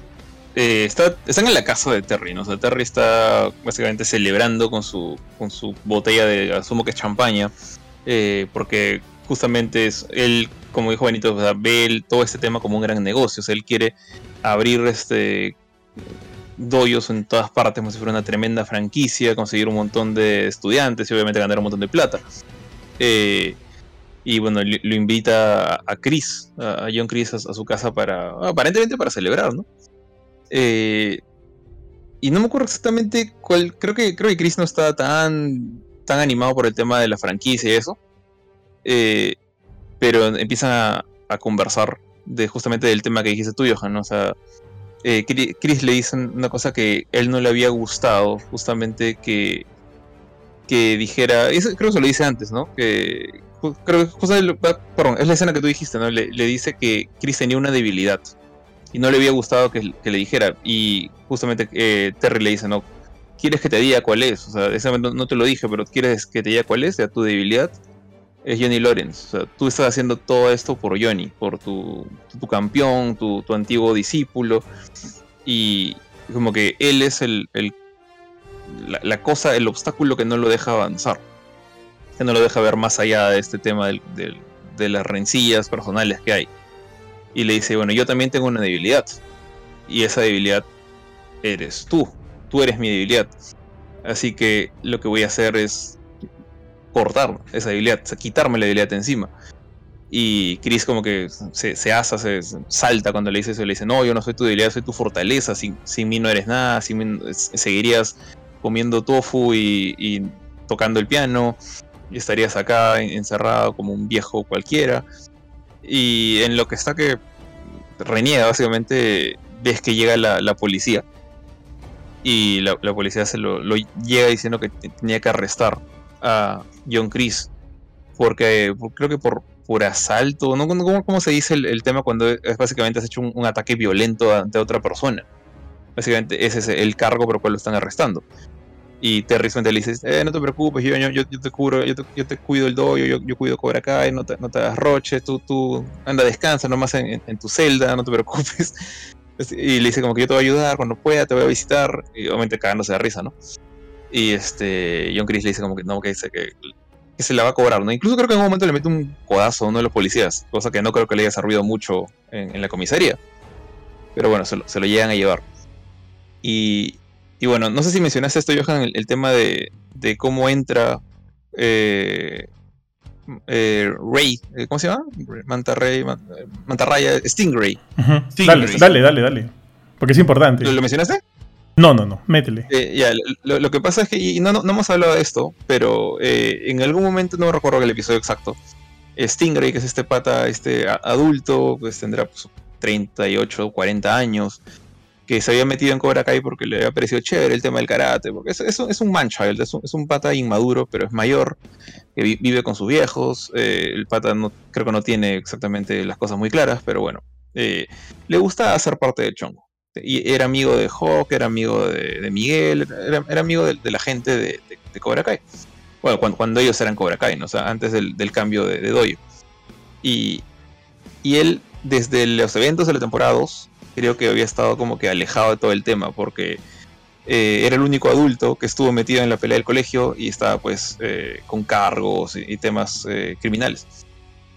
Pero bueno, está viendo con su, con su familia y se, se, entera, con sus papás creo, que Cobra Kai había regresado, estaban enseñando otra vez. Bueno, estaba. Ya no estaba Lorenz, no estaba Chris, estaba Silver.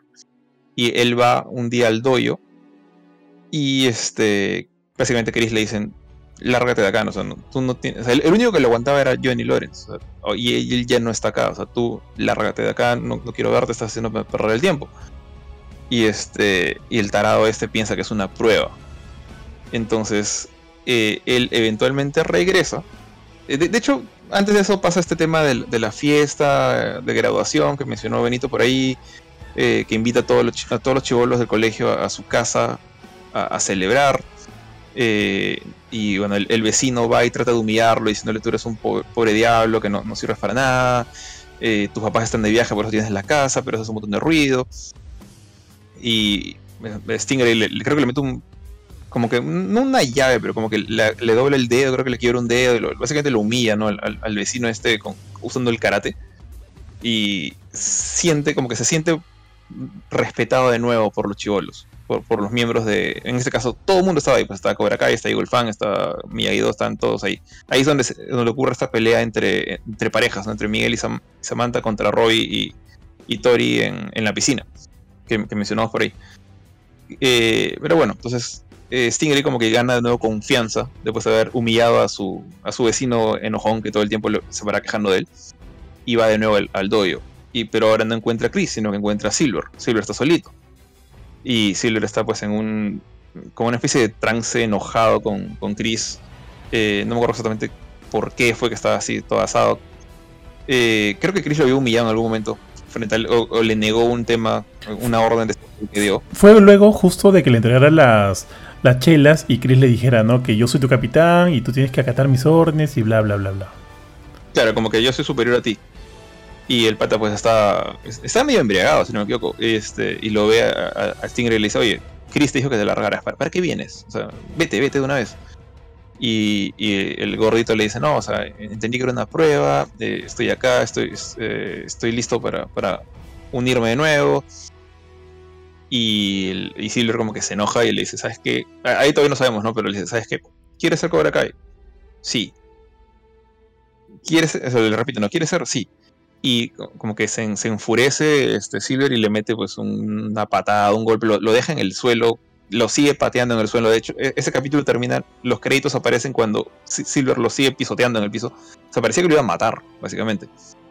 Y resulta, y, eso nos enteramos recién al final, que en, el momento justo antes de, la gomeada maldita que le da, eh, básicamente le hace un, hace un trato con él. Eh, le dice, si tú quieres regresar al doyo, o sea, te voy a sacar la mierda ahorita, pero tú vas a decir, cuando alguien te pregunte, cuando te, te interroguen o lo que sea, ¿quién te hizo esto? Vas a decir que fue John Chris y Stinger es tan pobre diablo, tan, tiene la autoestima tan por los pies, por el suelo, por debajo del desagüe, que atraca.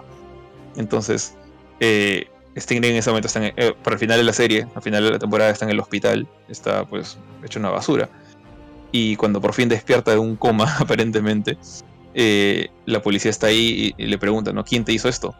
Y dice John Chris. Y eso fue justamente por eso que lo arrestan a John.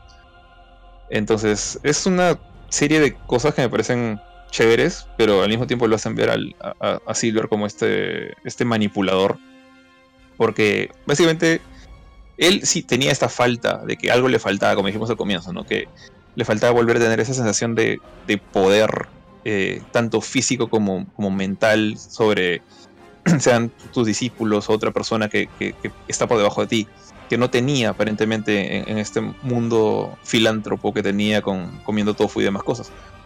Eh, y se lo quiere arrebatar a Chris. O sea, bueno, de hecho, John Chris se lo arrebató a Johnny Lawrence, así que ladrón que roba ladrón, en cierta manera. Eh, se lo quita de encima al, pata que decía ser su, jefe, ¿no? Su capitán. Eh, a utilizando este tipo fácilmente manipulable. Y todo el tiempo Silver estaba manipulando acá, o sea, manipuló al árbitro eh, trató de manipular a Roy y a, Tori diciéndole mete codazo, este, destruye a tu víctima. Eh, tanto así que lo hace ver a John Chris casi como ligeramente honorable, lo cual es un poco raro. Eh, y lo único que no me gusta este detalle, porque sí, sí me gusta que, lo vuelvas a ver a Silver como el, como el mandamás, que era lo que era en, Karate Kid 3, ¿no? O sea, él, no estaba por debajo de John Chris. Acá lo, ves como casi como su, segundo hermano, como, como su patiño hasta este momento. Y eso me, parece chévere, o sea, volver a, ver al, verdadero eh, Terry Silver, ¿no? Diciéndote, yo no estoy por debajo tuyo, o sea, sí, tú me salvaste la vida en Vietnam, pero no tengo por qué ser pisado por ti todo el tiempo. Pero no sé por qué me da un poquito de temor que estemos apuntando a una especie de redención para John Chris, que yo creo que no la merece. El pata es... El único momento de redención que le vi fue en la temporada 2 cuando lo ves en el asilo para viejitos y lo echó a perder. O sea, ya ha hecho demasiadas cosas malas como para que para verlo como alguien del lado de los buenos. No sé qué, piensan ustedes ahí. Jikun. Yo creo que, bueno, o sea, no sé, Chris tiene un carisma como villano, ya, este, y por otro lado, Terry Silver es mucho más maquiavélico. Eh, y justamente le hicieron justicia en la temporada, pues este, haciendo que todo pues resulte de esta forma, ¿no? Él metiéndole cabe a John Chris, dando manipular a los alumnos, todo ese plan malévolo, por decirlo de una forma que tenía, y, bueno, y esa escena bastante violenta en realidad, en la que le saca la mugre Stingray, que es eh, que la toma es, o sea, se, va alejando, ¿no? Y, te deja ese, ese cuadro chiquito en el que él está sacando la mugre a Stingray. Es una escena fuerte en realidad este, para todo lo que hemos visto en Cobra Kai, que usualmente se ve bastante acartonado. Entonces, ahí tú ves, digamos, una maldad más allá de la de Chris. Eh, una violencia más allá de la del propio Chris, que como ha venido hasta ahora, pues ya de viejito. O sea, yo creo que hay, eh, hay un punto en el que Chris empieza a alejar un poco de, del monstruo que es Silver en el fondo, que es justamente cuando le sacan la mugre a, Johnny. Y este. Y él siente que este. yo creo que él empieza a redimirse un poco por eso, ¿no? Porque se da cuenta de que si él quiere ganar ese campeonato, pues no puede seguir haciendo lo que, lo que hizo antes. Porque lo que hizo antes lo llevó a perder. Y por eso como que va a redimiéndose un poco de las formas pero ya con pruebas, ¿no? Ya viendo, digamos, ese, ese comportamiento desde, desde afuera, ¿no? Como, como tercero, viendo lo que está ocasionando Silver entre las personas que él, eh, si bien hay competitividad y si bien hay ganas de, de, él ser el más más, este, igual son personas que le importan, como el propio Johnny. Eh, yo creo que incluso su punto débil es, es el mismo, es, es este, que le importe Johnny. Este. Y. Y bueno, o sea, yo, yo considero que, que, ha sido un buen villano y yo creo que, o sea, por, por Silver, y yo creo que si bien Chris es un villano y él muchas veces pues ha demostrado que, que no se puede confiar en él, eh, algo, de, algo por redimir quizás todavía tenga dentro de él, quizás es el, el actuar de Silver está haciendo que él recuerde que, que algo de alma tiene todavía, ¿no? Mm, sí, tío. Mira, yo creo que la serie te da espacio para el crecimiento, ¿no? Eh, de varios personajes. Hemos visto cómo le ha dado un mini arco a, Anthony Laruso de ser prácticamente un, pucha, tío, un bicho ahí en las primeras dos temporadas, tres temporadas, en las cuales salía dos segundos y listo, y les, le ha dado un arco interesante. Yo creo que eso, esas opciones que te puede dar una serie me parecen geniales. Y en la tercera temporada vimos un background de, de, John Chris que no necesariamente apuntaba a una especie de redención, pero por lo menos a una ayuda de, ah, perdón, por lo menos a algo como que para que te dé la chance también de conocer un poco más a su personaje pero no necesariamente una redención. Yo creo que en esta cuarta temporada estamos viendo definitivamente un crecimiento, no sé si necesariamente eh, bueno en el sentido de que de que esto lo va a ayudar a ser una mejor persona, no, no sé, pero sí un crecimiento, como lo dijo ahorita el tío Gino, un crecimiento de, de, aprender a cómo hacer mejor alguna de las cosas. Él no le resultó ser un patán para ganar el campeonato anterior, ahora de repente no quiere hacer eso. Como dijo Benito, me parece totalmente, este, totalmente cierto, me parece acertado. Ahora, eh, hay un feeling ahí medio raro con Johnny Lawrence. Yo no quiero que en la quinta temporada me digan que es su hijo qué sé yo, porque ahí sí me parecería recontra, recontra telenovela Mariela del Barrio Level. No me gustaría, pero hay un feeling ahí tan fuerte que, que me causa este, extrañeza de repente es un vínculo similar a lo que estamos viendo ahorita crecer entre, entre eh, Miguel y el propio, este, el propio Johnny Lawrence. De repente podría ser, o sea, no sabemos nosotros, ¿no? Pero podría ser un símil. Sabemos que Johnny en esa época tenía un padrastro, este padrastro millonario que siempre ha estado ausente y demás. ¿Quién sabe? No sé, no sé son cosas que de repente la serie puede explorar y puede brindarnos más detalles. Yo estoy a favor del crecimiento de que hay alguna manera de, seguir conociendo más a los personajes para hacerlos interesantes. Si en algún momento quieren darle un arco de redención a Chris, no sé, pero sí me deja la sensación de que quiero conocer más a este tipo. Además que también de repente siento, eh, también recuerdo un poquito, un poquito a lo que le pasó a, a Robbie, ¿no? Que se vio reflejado en, Miles Morales y no le gustó. Quién sabe si de alguna manera la idea de traer también a Terry Cruz es darle un espacio a, a este a Terry Silver. Ah, perdón, a Terry Silver. No, puedo dejar de reírme de esto. Sí, sorry, tío. Darle un espacio a, a Chris de, de, verse reflejado en él y de repente, puta, no le ha gustado, pues. No le ha gustado. Eh, quién sabe, no sé. En todo caso, asumo que todo eso ya lo veremos en la, en la siguiente temporada. Pero para responder necesariamente a la, a la pregunta de Jorge, no me molestaría necesariamente un arco. No me molestaría ver un arco de redención para Chris. Es más, me parecería interesante que sigan haciendo crecer su personaje. Ya si este crecimiento conduce a algo malo o bueno, ya, en fin, ya veremos. Pero sí creo que tiene espacio para crecer y eso me parece más que interesante, tío, más que interesante. Eh, y eso. Ah, bueno, eso sí ya luego nos conduce a la escena final de. de. de, este, de Daniel Aruso con Chosen. Que, que en verdad yo no sé muy bien cómo, cómo lo van a utilizar. Este, a mí no, no me sorprendió tanto esa, ese final. Mi esposa sí gritó, mi cuñado también.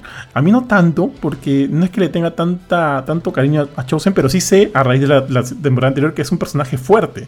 Que tiene como que técnicas que, que, Daniel, que Daniel Aruso lo dejaron, este, lo dejaron lelo, ¿no? Esta capacidad, de, o sea, esta, esta forma de incapacitar tus extremidades y demás. Entonces el pata, o sea, sabe, sabe. Ya sabemos que también es una persona este, que también ha madurado bastante. Y eso me parece chévere, me parece baja, o sea, me, me, parece interesante ver cómo lo van a utilizar. Todavía no sé muy bien. Y asumo que va a ser, va a ser, va a ser el, el segundo sensei, considerando que Johnny iba a pasar aventuras y desventuras en México, tío.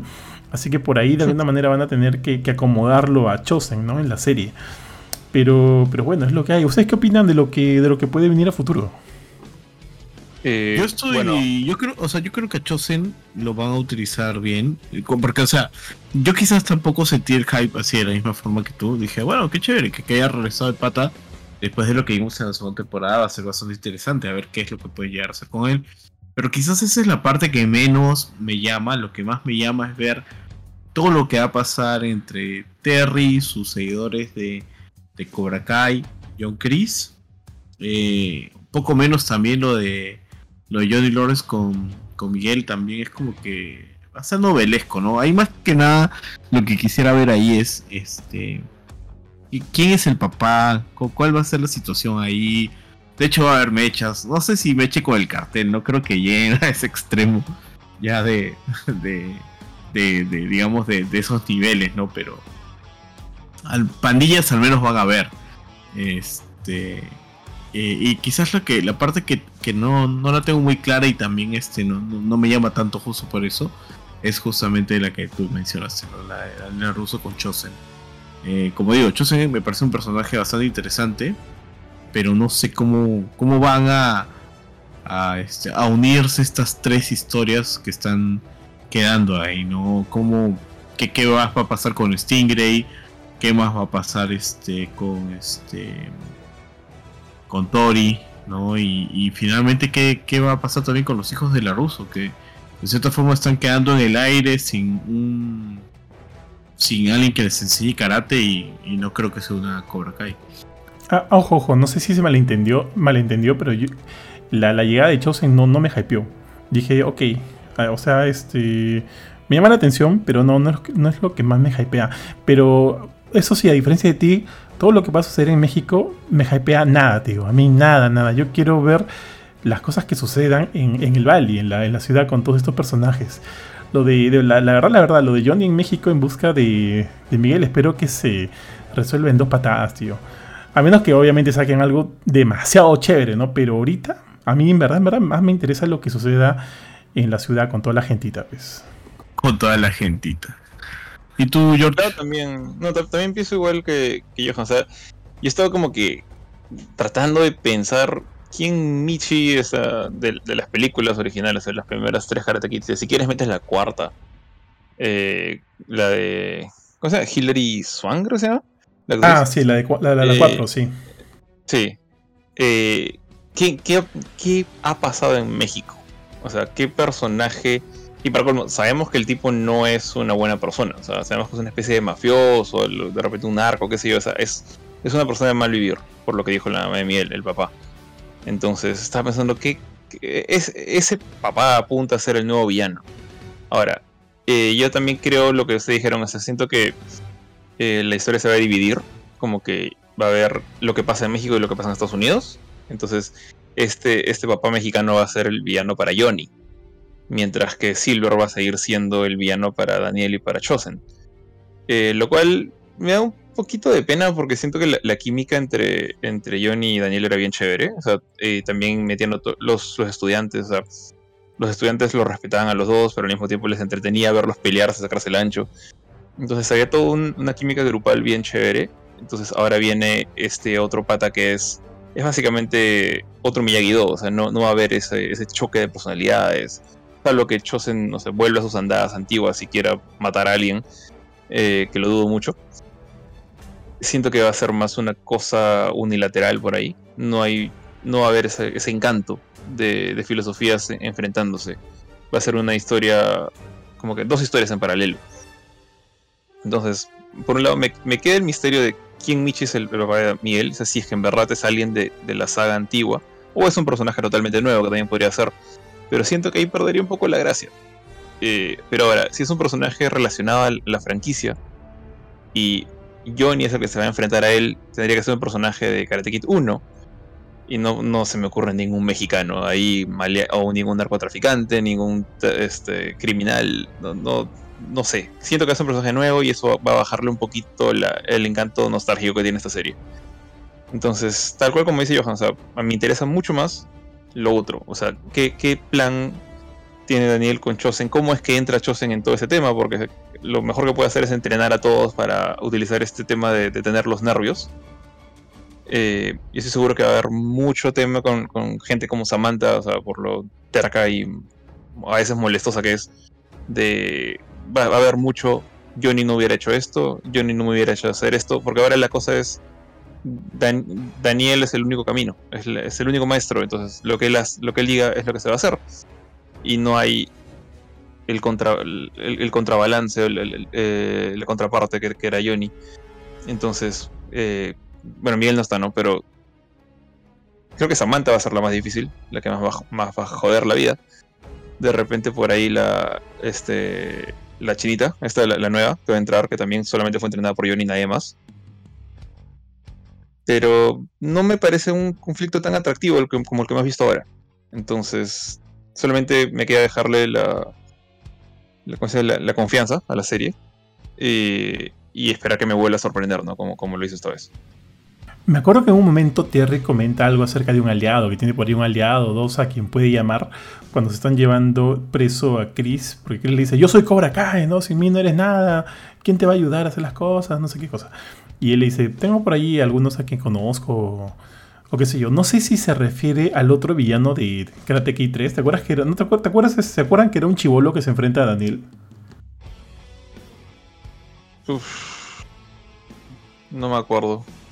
Yo tampoco. Es, o sea, si bien Terry Cruz, fue, Terry Cruz, Terry Silver fue uno de los villanos de Karate Kid 3, él tenía como que su as bajo la manga que era un, uno de los estudiantes de Cobra Kai. O sea, el Johnny Lawrence de Cobra Kai, pero, o sea, en, en Karate Kid 3, que era un chivolo. Sí, acabo de ver la foto del chivolo. Acabo de googlearlo. De repente él regresa otra vez. De repente aparece Jackie Chan, tío. No sé qué va a pasar en las siguientes temporadas, pero me gusta la onda este, nostálgica de la serie y me gustaría que siga yendo por ahí. Pero en fin, lo, lo que pasa es que ahora tenemos varios personajes también que, que, han entrado bien en la serie, como yo sé, ya tenemos este arco de, de Miles Morales contra... contra este contra Laruso Jr. Tenemos varias cosas ahí que, que pueden seguir este creciendo más y eso me llama la atención. Entonces, muchachos, ¿cuánto le dan a la serie así para llegar ya así, casi hacia el final? A esta temporada. A esta temporada. Yo le doy un 8. Eh, yo siento que. O sea, la, la, temporada. La serie sigue tocando todas las notas que debe tocar. Y lo está haciendo muy bien. Sigue agarrando bien la nostalgia. Sigue construyendo bien a futuro. Pero quizás ya se está sintiendo un poquito que, que ya lo están estirando, ¿no? Que ya que va a llegar una temporada que espero que no llegue, en la cual uno va a decir, ya, ya qué más. o sea, ya, ya basta, ¿no? O sea, ya hay un momento en el que va a tener que tener un final y esperemos que sea un final decente, que no lo estiren innecesariamente. Pero ahorita en esta temporada yo creo que todavía le falta una o dos para que tenga un cierre redondo la, la serie, considerando que los capítulos son cortos y la acción rápida. Eh, pero ya está, digamos, este, empezando a sentirse ¿no? que, que, hay partes que se están estirando artificialmente, por así decirlo. ¿no? Con todo este tema de Miguel buscando a su papá este, y, y, la inclusión de Chosen, yo siento que un poquito como que están ahí jalándolo, ¿no? Pero esperemos que, que bueno, los escritores este, pongan lo mejor de sí y, y también decidan en buen momento cuando tienen que cerrar la serie estaba, estaba revisando el, el, cast de la tercera película y bueno, la verdad es que no me acuerdo muy poco de esta película. Eh, en efecto, o sea, Terry tenía pues un, un alumno, se llama Sean Canan. Eh, Sean Canan es, es, el nombre del actor. Eh, el personaje se llama Mike Barnes y él era el, el- el rival de- del Karate Kid 3. Y aparte, Terry Silver tenía un hijo que se llama Snake, se llama Snake Silver. Qué buena. Entonces por ahí puede, sí puede llamar gente. Pucha, no me acuerdo de Snake, tío. O sea, me acuerdo del rival, pero no de Snake. Mm, me cagas. Tío, ¿cuánto le pones? Eh, a esta temporada, sobre 10, creo que le pondría su 8. 8.0. Eh, o sea, siento que no ha sido como que... el- No ha sido y al mismo tiempo sí ha sido una de las mejores temporadas. O sea, como, como dijo Benito hace un rato, o sea, las peleas creo que sí han sido las mejores de toda la serie. Particularmente, no habíamos visto un torneo desde la primera temporada. Y este torneo ha sido muchísimo mejor que el de la primera temporada. De repente también porque hay- había más gente, el cast era mayor. O sea, la, la final antes creo que fue Miguel contra Hawk, ¿no? Y eran básicamente los únicos dos peleadores importantes de toda la serie, aparte de. Miento, fue Roy, Roy contra Miguel. Eh, los únicos personajes importantes de la serie, aparte de Hawk. Ahora tenía pues este el, regreso de Dimitri, ya tenía un poquito más de confianza, estaba Samantha otra vez, eh, ya peleando oficialmente, estaba Tori, estaba Miguel, Hawk, eh, incluso gente secundaria como el, coreano este que dije hace un rato, Mr. Park, le decían a cada rato, o, la chinita la nueva. Entonces había mucho más eh, valor, o como se eh, gente de importancia, o sea, había mucho, mucho más ganas de ver quién, quién le gana a quién acá. Lo, sentía mu- mucho más así. Eh, lo sentía más como un, un arco de torneo un- en un, en un anime shonen, básicamente, ¿no? Con, sa- salvando distancias, ¿no? Porque acá habían bastantes más giros de, de lo usual. Pero por otro lado, sí, ahora sí sentí un poquito, me costó un poquito más esto que dije, ¿no? De, eh, olvidarme del, tema de lo ridícula que es la, premisa central y divertirme más con, los personajes. eh, de repente era porque ya no estaba Amanda ahí como, como la voz de la razón que antes estaba, porque también, eh, también se mete en todo el asunto. Eh, y los personajes se tomaban mucho más en serio, o sea, hay momentos más duros, como cuando ves todo el, todo el pasado de, de Tori. Entonces, este, siento que habían cosas más importantes que el torneo de karate. Eh, y, me costaba más darle la importancia a, toda esta rencilla entre dos ancianos y dos cercanos a ser ancianos. Eh, es como que ver estos cuatro patas manipulando niños en, una guerra inventada, me costaba más. Es decir, esto es chongo. O sea, ignora lo sonso que, que suena todo el tema. Eh, me costó más que antes. No sé si soy solo, yo de repente. Y por eso creo que también me, hizo, se me fue más fácil ver lo que tú dijiste, Johan. O sea, que realmente están, están un poquito alargando el chicle. O sea, esta, la temporada 1, ok. Esa pudo haber terminado ahí, pero había, había más que dar. La temporada 2 terminó un muy buen cliffhanger. La temporada 3 sí sentí como que, oye, ya. O sea, lo de Robbie, ok, lo de Robbie puede servir un poco, como que lo dejaron en el aire. Esta de acá, ese torneo estaba perfecto para hacer el ending. Ahí podían haber cerrado todo. O sea, el papá mexicano de la nada, el, el tema de las trampas con Tori para alargar el tema. O sea, siento que ahora sí, la quinta temporada ha sido armada un poquito artificialmente. Y esas cosas son las que le bajan esos dos puntos que, que no le estoy dando. Está bien, tío, de acuerdo. De hecho, eh, mira, para estar acorde con todos ustedes, yo también le voy a poner un 8. De hecho, le puse un 8 a la serie cuando sacamos la, la gráfica en GamePro hace, hace una semana. Creo que pudimos lanzar nuestra, nuestra calificación. Eh, siento que la serie está muy acorde con las otras en el sentido de que se sigue burlando de su propio legado y eso me encanta, tío. Me encanta que no se lo tome todo tan en serio. Y si bien hay cosas que de repente ya pueden escapar un poquito del criterio, yo simplemente apago mi, mi cerebro y me río. Porque, por ejemplo, simplemente la escena de Stingray donde le saca el ancho a su vecino, el vecino puede llamar a la policía y mandarlo a la cárcel, Stingray. O sea, no tiene sentido que una persona en sus cabales haga eso. Pero aquí lo hacen, me parece estúpido, apago mi cerebro y me divierto. Y, es, y está bien, tío, está bien, porque eso es Cobra Kai en realidad. Y a mí me gusta mucho.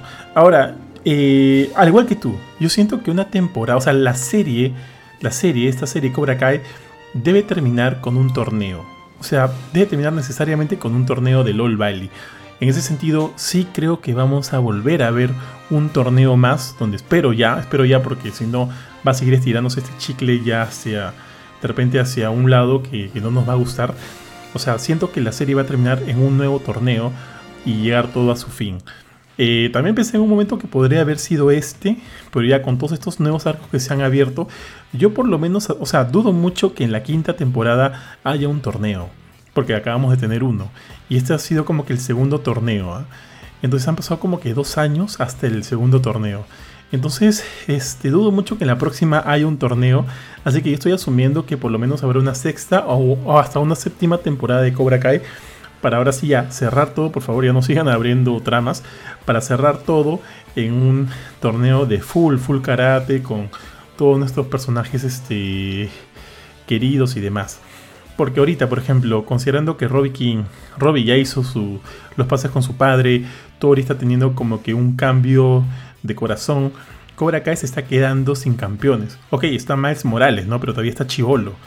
Eh, está el chino este, pero el chino, este otro chino nunca ha tenido tanto protagonismo, más allá de ser un bully, un bully que cae mal, ¿no? De repente va a venir este nuevo estudiante, ah, no, pero este nuevo estudiante, pues de, de Terry Silver no es chivolo, pues no tiene menos de 18 años, así que no, no va a poder ser estar dentro del torneo. Así que van a tener que por ahí grumear a un personaje más. A menos que alguien del bando, pues de Laruso y el fan, se vaya al otro team. Porque sí siento que, que va a terminar, o sea, siento que debe, debe terminar en un torneo porque eso es lo que quiero ver.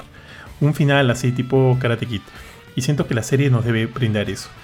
Y yo estoy asumiendo que van a haber por lo menos dos temporadas más, esperando que termine con un torneo, como ya lo dije y se cierre todo, ¿no?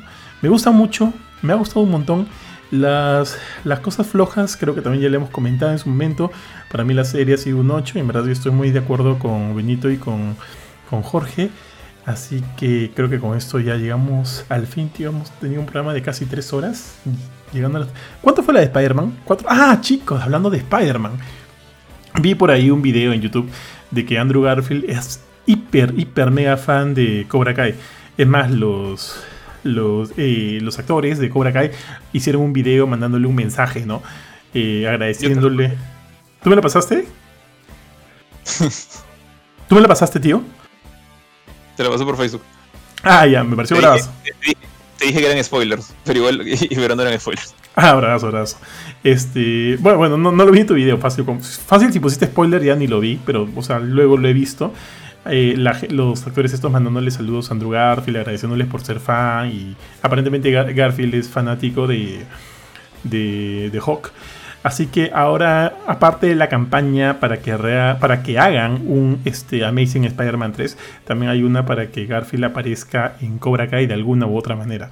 Así que quién sabe, tío, y por ahí en la, en la quinta, esta temporada veamos al buen Andrew. Este, en fin, no sé. Creo que Cobra Kai brinda tanto de que, este, que disfrutar que me parece paja que, todavía haya futuro. Pero esperemos que siga siendo un futuro con un contenido bastante bueno como lo hemos estado viniendo. Creo que las cuatro temporadas tienen bastante calidad. Con sus errores y todos tiene bastante calidad y es disfrutable, que creo que es lo más importante. Más allá si es que sea una novela o no, es disfrutable y eso es lo importante. No estamos viendo una, una serie de entretenimiento y, y cumple con eso. Así que espero que si siguen alargando el chicle, que como ya dijeron también, se siente, si se siente, espero que lo hagan bien. Entonces, muchachos, creo que hemos llegado hasta aquí. Eh, este ha sido por si acá el episodio 114 de Gamecore Podcast, en este caso de la filme. Y creo que ya vamos un buen número para los tres años que venimos con este programa. Y evidentemente vamos a ir por más. Este nuevo año está iniciando bien paja, con mucho karate y así que estén atentos a las próximas cosas que vamos a seguir lanzando. Más bien, gracias a los colaboradores de siempre, a los grandes amigos que se han convertido y a los que vendrán también un fuerte abrazo. Eh, chicos, les paso el micro para que también se despidan. Bueno, yo me despido primero. Este, gracias a todos por acompañarnos hasta ahora. Capítulo 114, vaya. Yo creo que todavía faltan muchos más. Este, y bueno, empezamos este año con bastantes series, bastantes videojuegos también. Esta primera parte del, del año. Viene el God of War para PC, viene el nuevo Horizon, viene el Ten Ring. Y, este, y, en, series y, bueno, en películas, ahorita no tengo una puntualmente, pero yo sé que hay muchas que están saliendo nuevas, así que ya hablaremos de ellas. Y bueno, Y arrancamos súper el nuevo año. Eh, bueno, también este quería mencionar algo que, que, no pude, que Terry Silver tiene dos hijos, está Snake y Dennis, así que supongo que ya ellos van a, van a llegar. No sé por qué a uno le puso Dennis y al otro le puso Snake, como que típico villano ochentero. Muy mal fue de su parte, muy mal fue. Pero bueno, eh, en general, eh, como dijo Johan, el año está empezando bien y, y al menos personalmente siento que lo más chévere se viene en febrero eh, ahí viene un montón de cosas entre las que mencionó Benito. Así que ahí estaremos eh, tratando de cubrir todo lo que se pueda. Sean series, películas, obviamente juegos también. Y así que sigan atentos en, la página de Gamecore, sigan atentos en las redes sociales. Gracias a los colaboradores por todo su apoyo. Eh, seguramente, imagino que volveremos a invitar a alguno cuando se pueda, así como hicimos con, Resident Evil. Chequen ese a la filme que creo que quedó bastante entretenido. Y y nada, será pues este hasta la próxima semana que nos toque grabar nuevamente. Así es, muchachos. como dijeron los amigos, también hay varios cambios que estamos planeando, así que estén atentos a todas las cosillas que vayamos a ir anunciando durante estas semanas. Y nada, siempre agradecemos todo su apoyo, toda su buena onda. Y, nada, pues gracias sobre todo por la amistad. Y gracias Benito, gracias este, Jorge. Y ahora sí, nos vemos en el siguiente programa. Chau, chau.